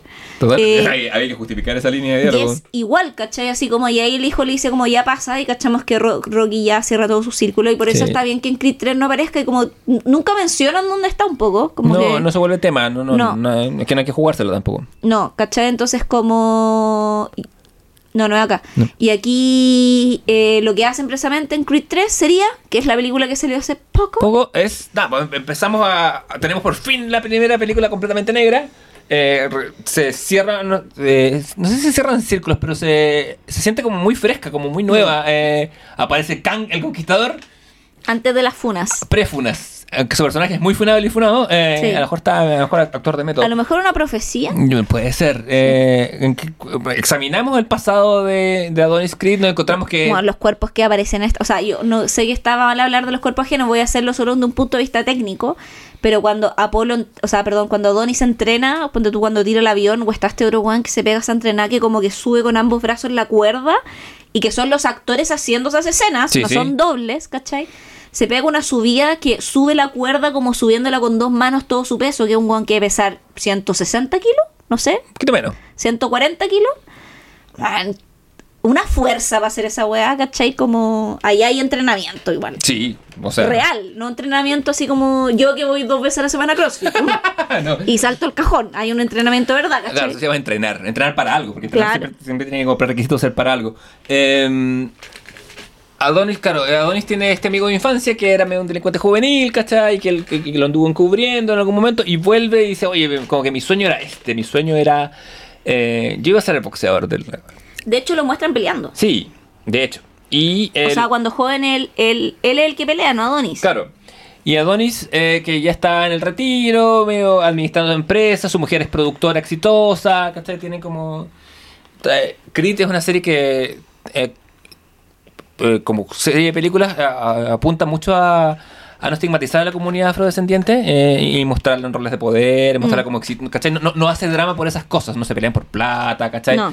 Eh, muy cuidadoso en ese sentido. Bueno, es, Como este- una comunidad culturalmente rica, Claro, con, ¿cachai? con- Como- con una historia detrás, ¿cachai? Eh, el que, el que mm, bueno, el primero es Kugler y ahora, ahora es eh, el mismo Michael B. Jordan en su debut directorial. Muy también siguiendo la línea de Rocky, po, Sí, weón. po, que le, da- le da espacio a, a- a actores para dirigir. Y Jonathan Mayers tiene. Demian. Demian, en la película. Él. eh, consigue hacerse del título porque misteriosamente los otros contendores al, al- al título de campeón del mundo van teniendo accidentes o les pasan cosas. Mm. Y el pupilo, porque Creed ya está en condiciones de entrenar, eh, entrena a un pupilo que es latino. eh, Mexican. sí, que pierde con- en, en su pelea contra Demian. Contra Demian. Demian así usando técnicas súper sucias, Sí, como que rayando Como en, que en le que, corta el ojo, lo deja medio, medio atontado. Pero todo medio a propósito, como para que no lo puedan penalizar, pero Sí. haciéndolo justo en el límite de lo de una pelea sucia, Sí, ¿cachai? como ahí, muy tiene esa cosa medio sucia, diciendo, y, y él es mayor que los demás aparte. Claro, de hecho, amigo- el mexicano le dice old man todo el rato. Y al ver caído su pupilo, eh, Adonis Creed no tiene otra que saltar él, cual Rocky, al ring. Claro, pero el fondo lo hace no tanto porque le gane, porque al principio cuando le gana lo mira con cara como de hermano si no se pelea, pero Mm. ya filo ganaste. Pero después cuando va a alegarle a su mamá porque le escondió las cartas de Damian a Mm. Marianne, Sí. Marianne le dice como, bueno, este es tu amigo, y le muestra una foto. Y en la foto de la cárcel él sale abrazado con el guan que le pegó a Iván Drago en la mano y- lo dejó imposibilitado poder tener él, porque originalmente él iba a tener la pelea con el rival, de, o sea, con el mexicano que estaba entrenando, eh, ¿cómo se llama? O más bien, lo estaba entrenando Little Duke. Claro, pero mejor es eh, de- pero el productor era precisamente, eh, ¿cómo se llama? Apolo, o sea, Sí. perdón, Adonis, Sí. ¿cachai? Le vamos a decir a Polo todavía. Oh, bueno, es Sí. que es su... Donnie, Donnie, Es Donnie. que, sí, es que Creed va, por mucho, siempre va a ser Apolo Creed juntos. ¿Cachai? Entonces como... Y ahí dice, chucha, este bueno orquestó la wea. Sí. Y ahí le va a alegar y el otro weón le tira la... Y le dice tú como, tú eres una copia, el original soy yo, yo estaba destinado a esta wea y tú estás viviendo mi vida. ¿cachai? Hermano, ándate, al multiverso, le y dice ahí el otro. pasa lo que tú decís que pasa. Sí, viene la- el momento. Que es como lo de Rocky 3, po. Sí, pues, que, que se enfrentan. No, po. No, Ah, o sea, la- perdón, que viene el. Como, Lo que tú decís de la mamá de Adonis, po. ah, sí, porque muere la, muere la mamá de Adonis y queda, queda, claro, queda este momento de pérdida en que, que ya va habían medio- dicho antes, no es Sí. fortuito, que ella tenía problemas de salud. Sí, eh, pero el personaje queda medio completo de alguna manera cuando eso pasa, ¿cachai? Queda medio libre para crecer y no, y no sé si va a haber más, más, más pero... Igual ahí hay un diálogo, encuentro entre hermoso y terrible, ¿Mm? que le dice como gracias, como Donny por estar acá y todo, y después lo confunde con Apolo. Sí, el Y- final. Oh, es triste esa weá. Y el weón yo le dice, no mamá, soy yo, soy yo, y él dice, ah, Apolo. Y muere creyendo que Apolo, Apolo. weón. Sí, es un lindo momento, a mí me gusta, me gusta, voy por el drama, ahí filmo por el drama. Sí, sí, es- sí. y además que está bien actuado, esa es la weá. Sí, sí, porque aparte estamos hablando de buenos actores, Sí. ¿cachai? O sea, Michael B. Jordan, to- to- todo el cast de Creed es más sólido Mm. que el cast histórico de Rocky, Sí. que es gente media pica piedrera, eh, ¿cachai? Fue- Salvo Carl Weathers, en efecto. Sí. ¿Cachai? Como que, como que la- los afrodescendientes del universo Rocky siempre son más actores más consumados. Eh, Mm. O la Talia Shire. También, sí, Sí. es verdad. Eh, que estaba bien re joven. Este es- bueno, es que, es que es el mismo año el padrino de Rocky 1, pum. Es que, es que Oh. Talia Shire fue muy protagónica en los 70. 70, sí, po. Sí, después como Después que fue... fue... de dibujándose y, y- y- y desapareciendo, pero, Claro. pero sí. Y nada, pues viene una pelea que es la primera pelea que empieza como a incorporar elementos como... Bueno, el anime es una, una influencia clara, ¿cachai? Tenéis como, pero tenéis como ciertos como, como imágenes, no casi surreales, pero que se salen de la realidad En con, slow con su. Me carga esa A-. Mm. Cuando aparecen las rejas, ¿cachai? Tiene, tiene ese, ese- ese momento como de hiper, no hiperrealidad, pero como de, como de ficción, sí. sí, de ficción simbólica, muy, Sí. muy propio del anime. Puta, pero a mí me carga que hagan slow motion en las peleas, weón. Bueno, Rocky es la madre, es la serie de donde empieza a hablar en cámara lenta cuando algo pasa mal, pues, ¿cachao? Claro. Como, no. Eso es, le inventa la patente a Rocky en, en la 1, la 2 y la 3. Sí, pero las peleas son peleas. Como que Sí, no hay peleas sí. una. No, no, no, esta bro. weá de ralentizar todas las escenas, weón, en el cine. Mm. Estoy chata de esa weá. Como en Creed, igual abusan de eso en la pelea. Sí, es que es muy, es muy floreada la pelea. Eh, que ocurre, ojo, es muy casual, o sea, muy, les he mencionado muy tangente. Ocurre. Eh, ¿Dónde fue el Rumble in the Jungle? ¿Dónde fue la pelea de en Zaire? ¿Dónde fue la pelea entre, entre Lee y, Sí. y Foreman? ¿Cachai? Que, que es la pelea que ellos querían emular cuando eran chicos, ¿cachai? Eso pasa muy colado, como que nadie lo menciona mucho, que pelean en un estadio enorme porque están en Sudáfrica. Sí. O sea, o en, o en- o en- o en- o en Zaire, no me acuerdo dónde es. Zaire ya no existe como país, pero bueno. Eh, aún así me gusta, me gusta harto Creed 3 creo, porque, porque se para sola. Y, por- y porque, y porque el drama de infancia, como la invención del drama del amigo de infancia, Me parece un, me parece un buen Sí, guion. se sustenta. Originalmente iba a ser el hijo de, de Mr. T, ¿cachai? No, creo que ¿Cachai? cierra mucho mejor esto. Sí. No, y cierra también como una. Lo mismo que le ocurre a Rocky en la 2, Ujú. ¿cachai? perdón, en Creed 2, que se reconcilia con su origen y con su hijo. Aquí Creed ya termina con reconciliarse también con su otro origen, que era precisamente esta otra parte que no habíamos visto, porque en el fondo en Creed 1-2 es el rollo de Apolo, y acá el rollo pre-Apolo, pues como quien fue antes de que Mary Ann lo agarrara y le dijera, hola, yo te voy a criar. Claro, es una, él se vuelve una persona completa, termina eh, en el ring con su hija, no será que te carga por pichuleta. No, a mí me encanta la hija. No, pero la, pelea- la, escena final. Eh, la escena final me carga, pero Sí. la hija la encuentro máxima. No, no, no es una, no es una puerta para que en nueve años más tengamos una pelea, tengamos una saga de mujeres boxeadoras.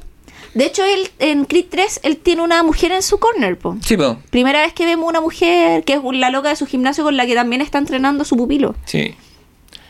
Quizás la hija de Apolo, de Y que, y parece que yo estaba googleando, creo que esa loca es boxeadora. Ya, makes sense. ¿Cachai? Como es interesante cómo van metiendo también deportistas y como Sí, hay, hay, formerly sported De, man. de- de hecho, en, en, en Balboa y también en Creed, uno de los hay un cabro, o sea, un señor mayor eh, eh, latino de, de bigote que dije, ah, Edward James Olmos.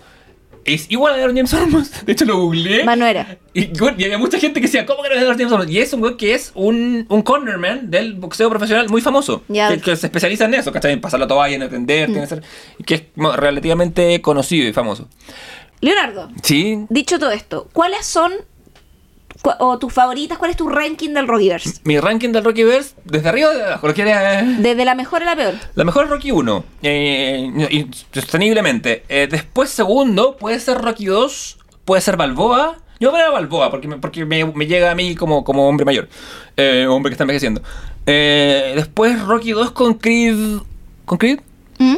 Después Creed 3. Eh, chucha, estoy, estoy dejando a, a Rocky 3, a- 2 y 3 abajo. Creed 2, Rocky 4, Rocky 5. Ya. Ese es más o menos mi, mi orden. Ya, a ver, el mío es Rocky 1, ¿Ya? eh, Creed 2. Ya, vaya. Ah, mira que te gusta Creed 2, te gusta. Es que me gusta la tragedia, Ah, weón. te gusta el Es show. que la weá es muy buena. Sí, sí, weón. sí. Es que la. No, adelante. yo- tú- Mi hijo va a pelear con el hijo del weón al que maté. No, sí, totalmente. madre, esa weá. Habla, lo que tú decías es tragedia griega. Ya.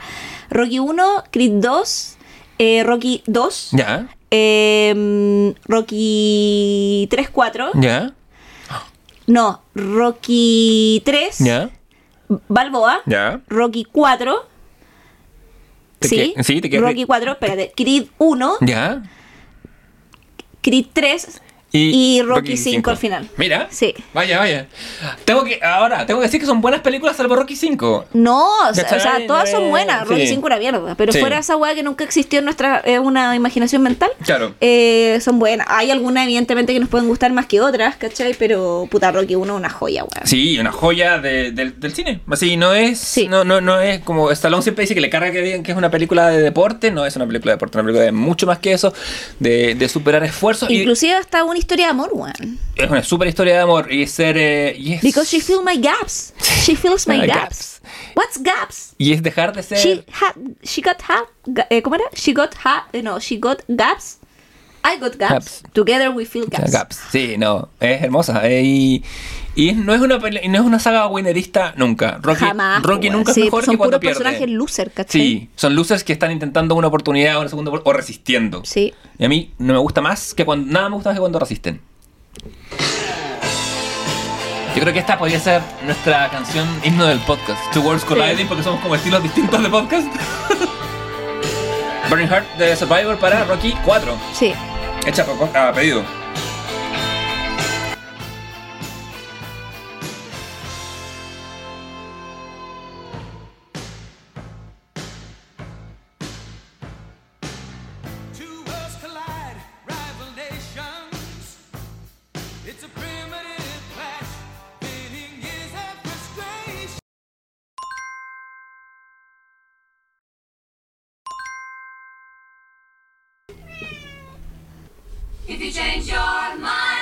Mind on the touching line, honey, I'm still free.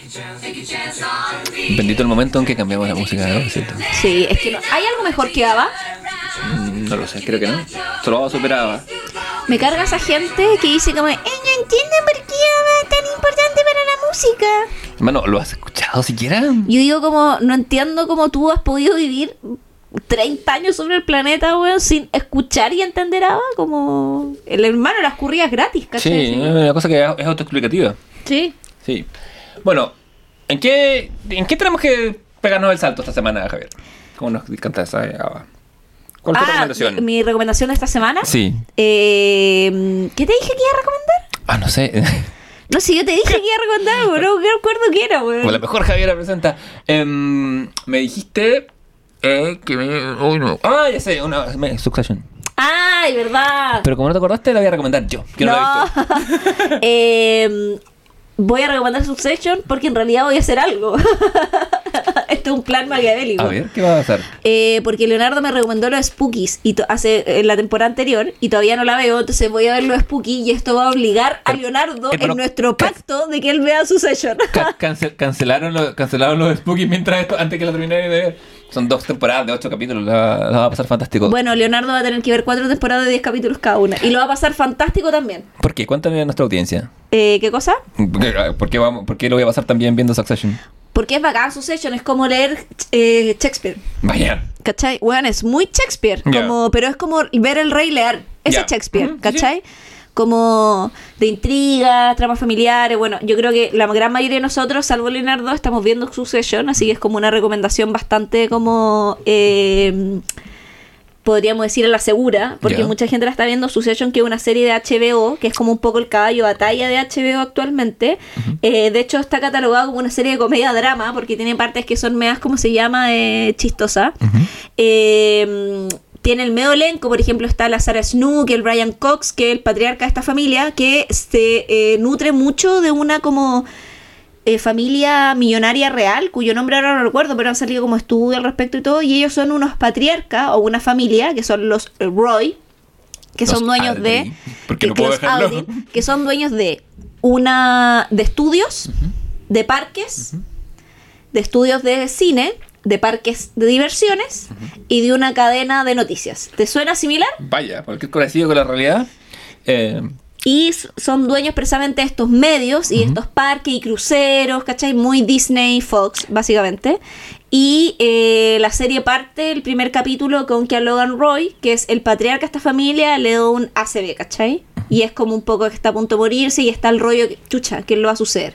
Y ahí está el rollo que están con sus tres hijos, siendo que tiene cuatro, pero hay un cuarto hijo que nunca han nombrado, que es como el hijo mayor que fue como con otra mujer y todo, que lo va a suceder, como. Roman Roy, que está interpretado por Kieran Culkin, o la Siobhan, que es Shiv, que está interpretada por Sarah Snook, o Kendall Roy, que es Jeremy Strong. Entiendo. Y esta ser una cátedra de actuación, entre medio aparecen otros personajes, como Connor Roy, que es Alan Rook, que es de hecho el hijo mayor, pero que nadie lo pesca mucho, el primo Greg, que es una rata, weón, eh, el marido precisamente de, de, ¿cómo se llama?, de Siobhan, que es Tom, que es Matthew McFadden, que es el que hace a Mr. Darcy en La Orgullo y Prejuicio. Y aparecen también todos los otros como buenos corporativos, ¿cachai? Como el que lleva los números, la que es la abogada, ¿cachai? Que son como un poco los buenos de The Board, ¿cachai? Y van apareciendo también algunos personajes nuevos, por ejemplo aparece el Alexander Skargat, que hace como un buen de danés, como de millonario de la tech, ¿cachai? Que está inspirado muy en Elon Musk, un poco un buen medio como entre genio, figura incomprendida, funao, ¿cachai? Todos personajes despreciables, Por porque supuesto. todos, o sea, aquí nadie es bueno, todos son unos despreciables, megalómanos, weón, pésimas personas, eh, pero pese a eso no podéis parar de ver la serie, weón. ¿Será que nadie puede llegar a ser así de rico sin ser una persona despreciable? O sea, ¿Es la tesis de la Jesús? Dixit, Sí, po, de hecho. ¿qué dijo Jesús? Antes entrará una, Un un, camello camello, por el ojo de una aguja. Que un rico al por- cielo. Sí, O sea, yo eso lo cito en clase, weón. fantástico. Eh, Cuando empiezan a hablar como, no, pero está, igual hay como, dice, hay como una caricatura de, una vez un alumno me acuerdo que dijo como, pero hay una caricatura que siempre el empresario es malo. Y dije, no sé si es una caricatura, es que inclusive una premisa bíblica. ¿Cómo una premisa bíblica? Y dijo, que, y ahí yo lo tiro para la talla. Pero- Voy a citar a Jesús, él lo dijo, ¿cachai? Como, Ah, pero es que Jesús no conocía a estos empresarios.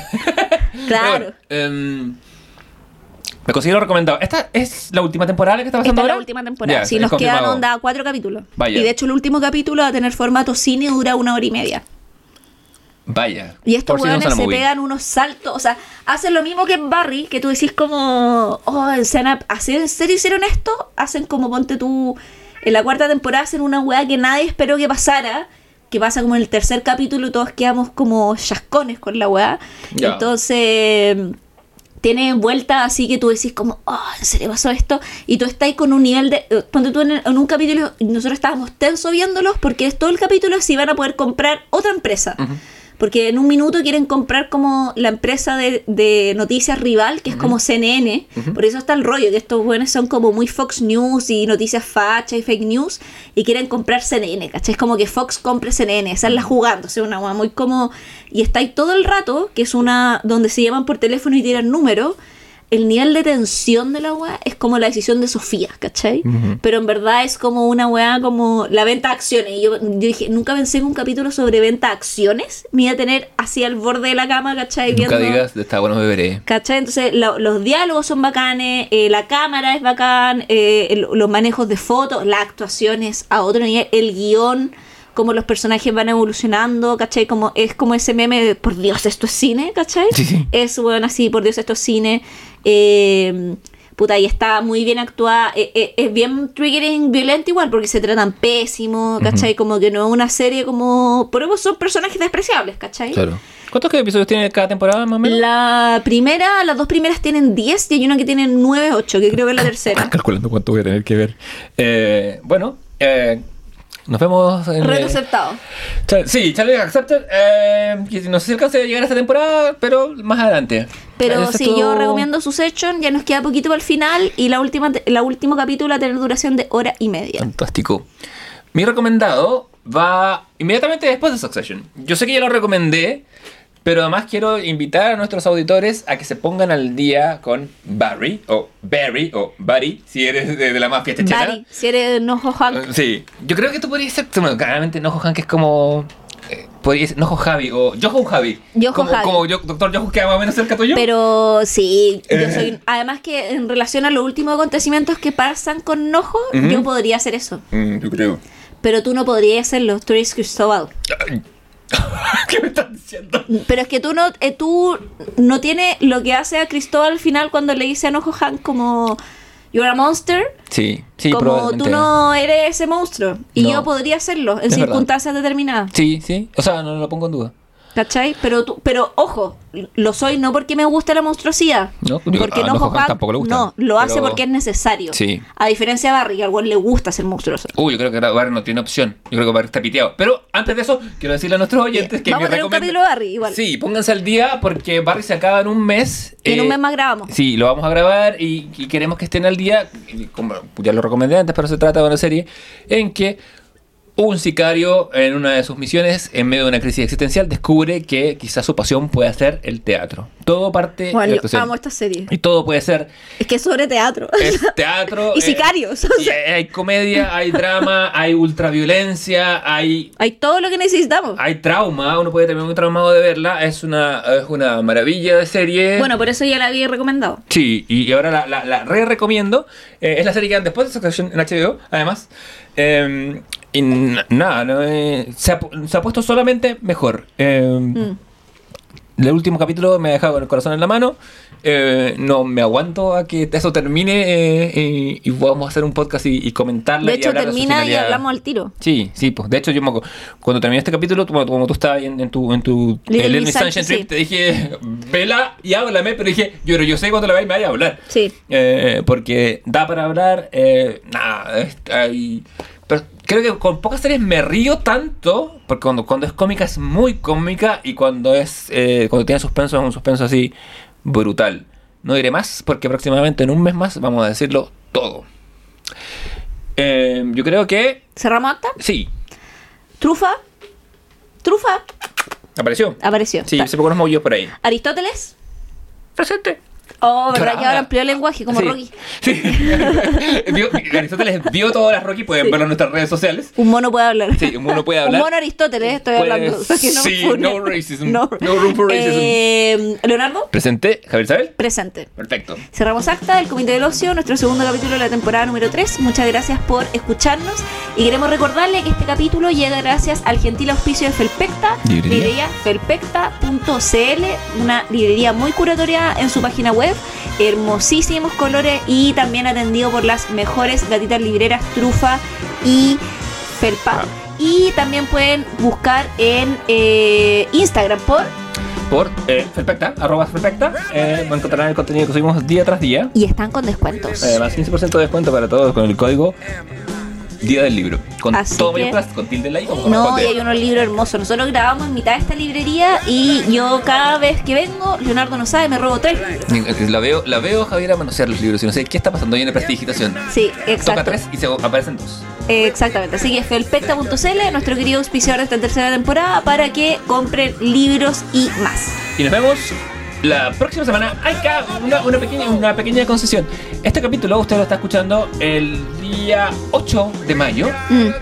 Y el 8 de mayo, en la ficción, nació Candy. Así que, Así que, hermana María, Hermana- cumpleaños. la próxima semana vamos a hablar de compras por internet. Sí, Prepárese. nuestro tema favorito. Pero con- para- Pues, ¿Compraremos en vivo? Tal vez, quién sabe. ¿Quién sabe? Haremos, haremos reseñas de servicio. al Money, cliente? money,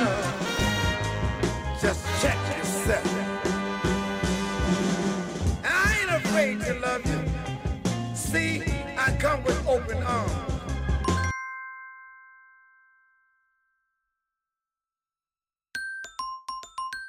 Podríamos hacer ese podcast que hace como ASMR.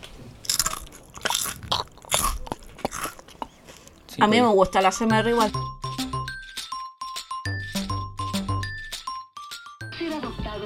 Igual Candy era bien odiosa, weón, con razón nadie la adoptaba. Pero de que me genera cosas, me genera cosas.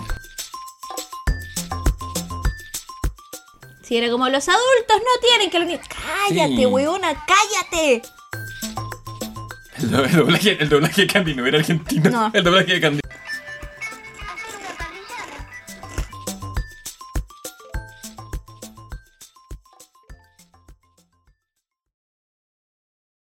Na. Na na na na na.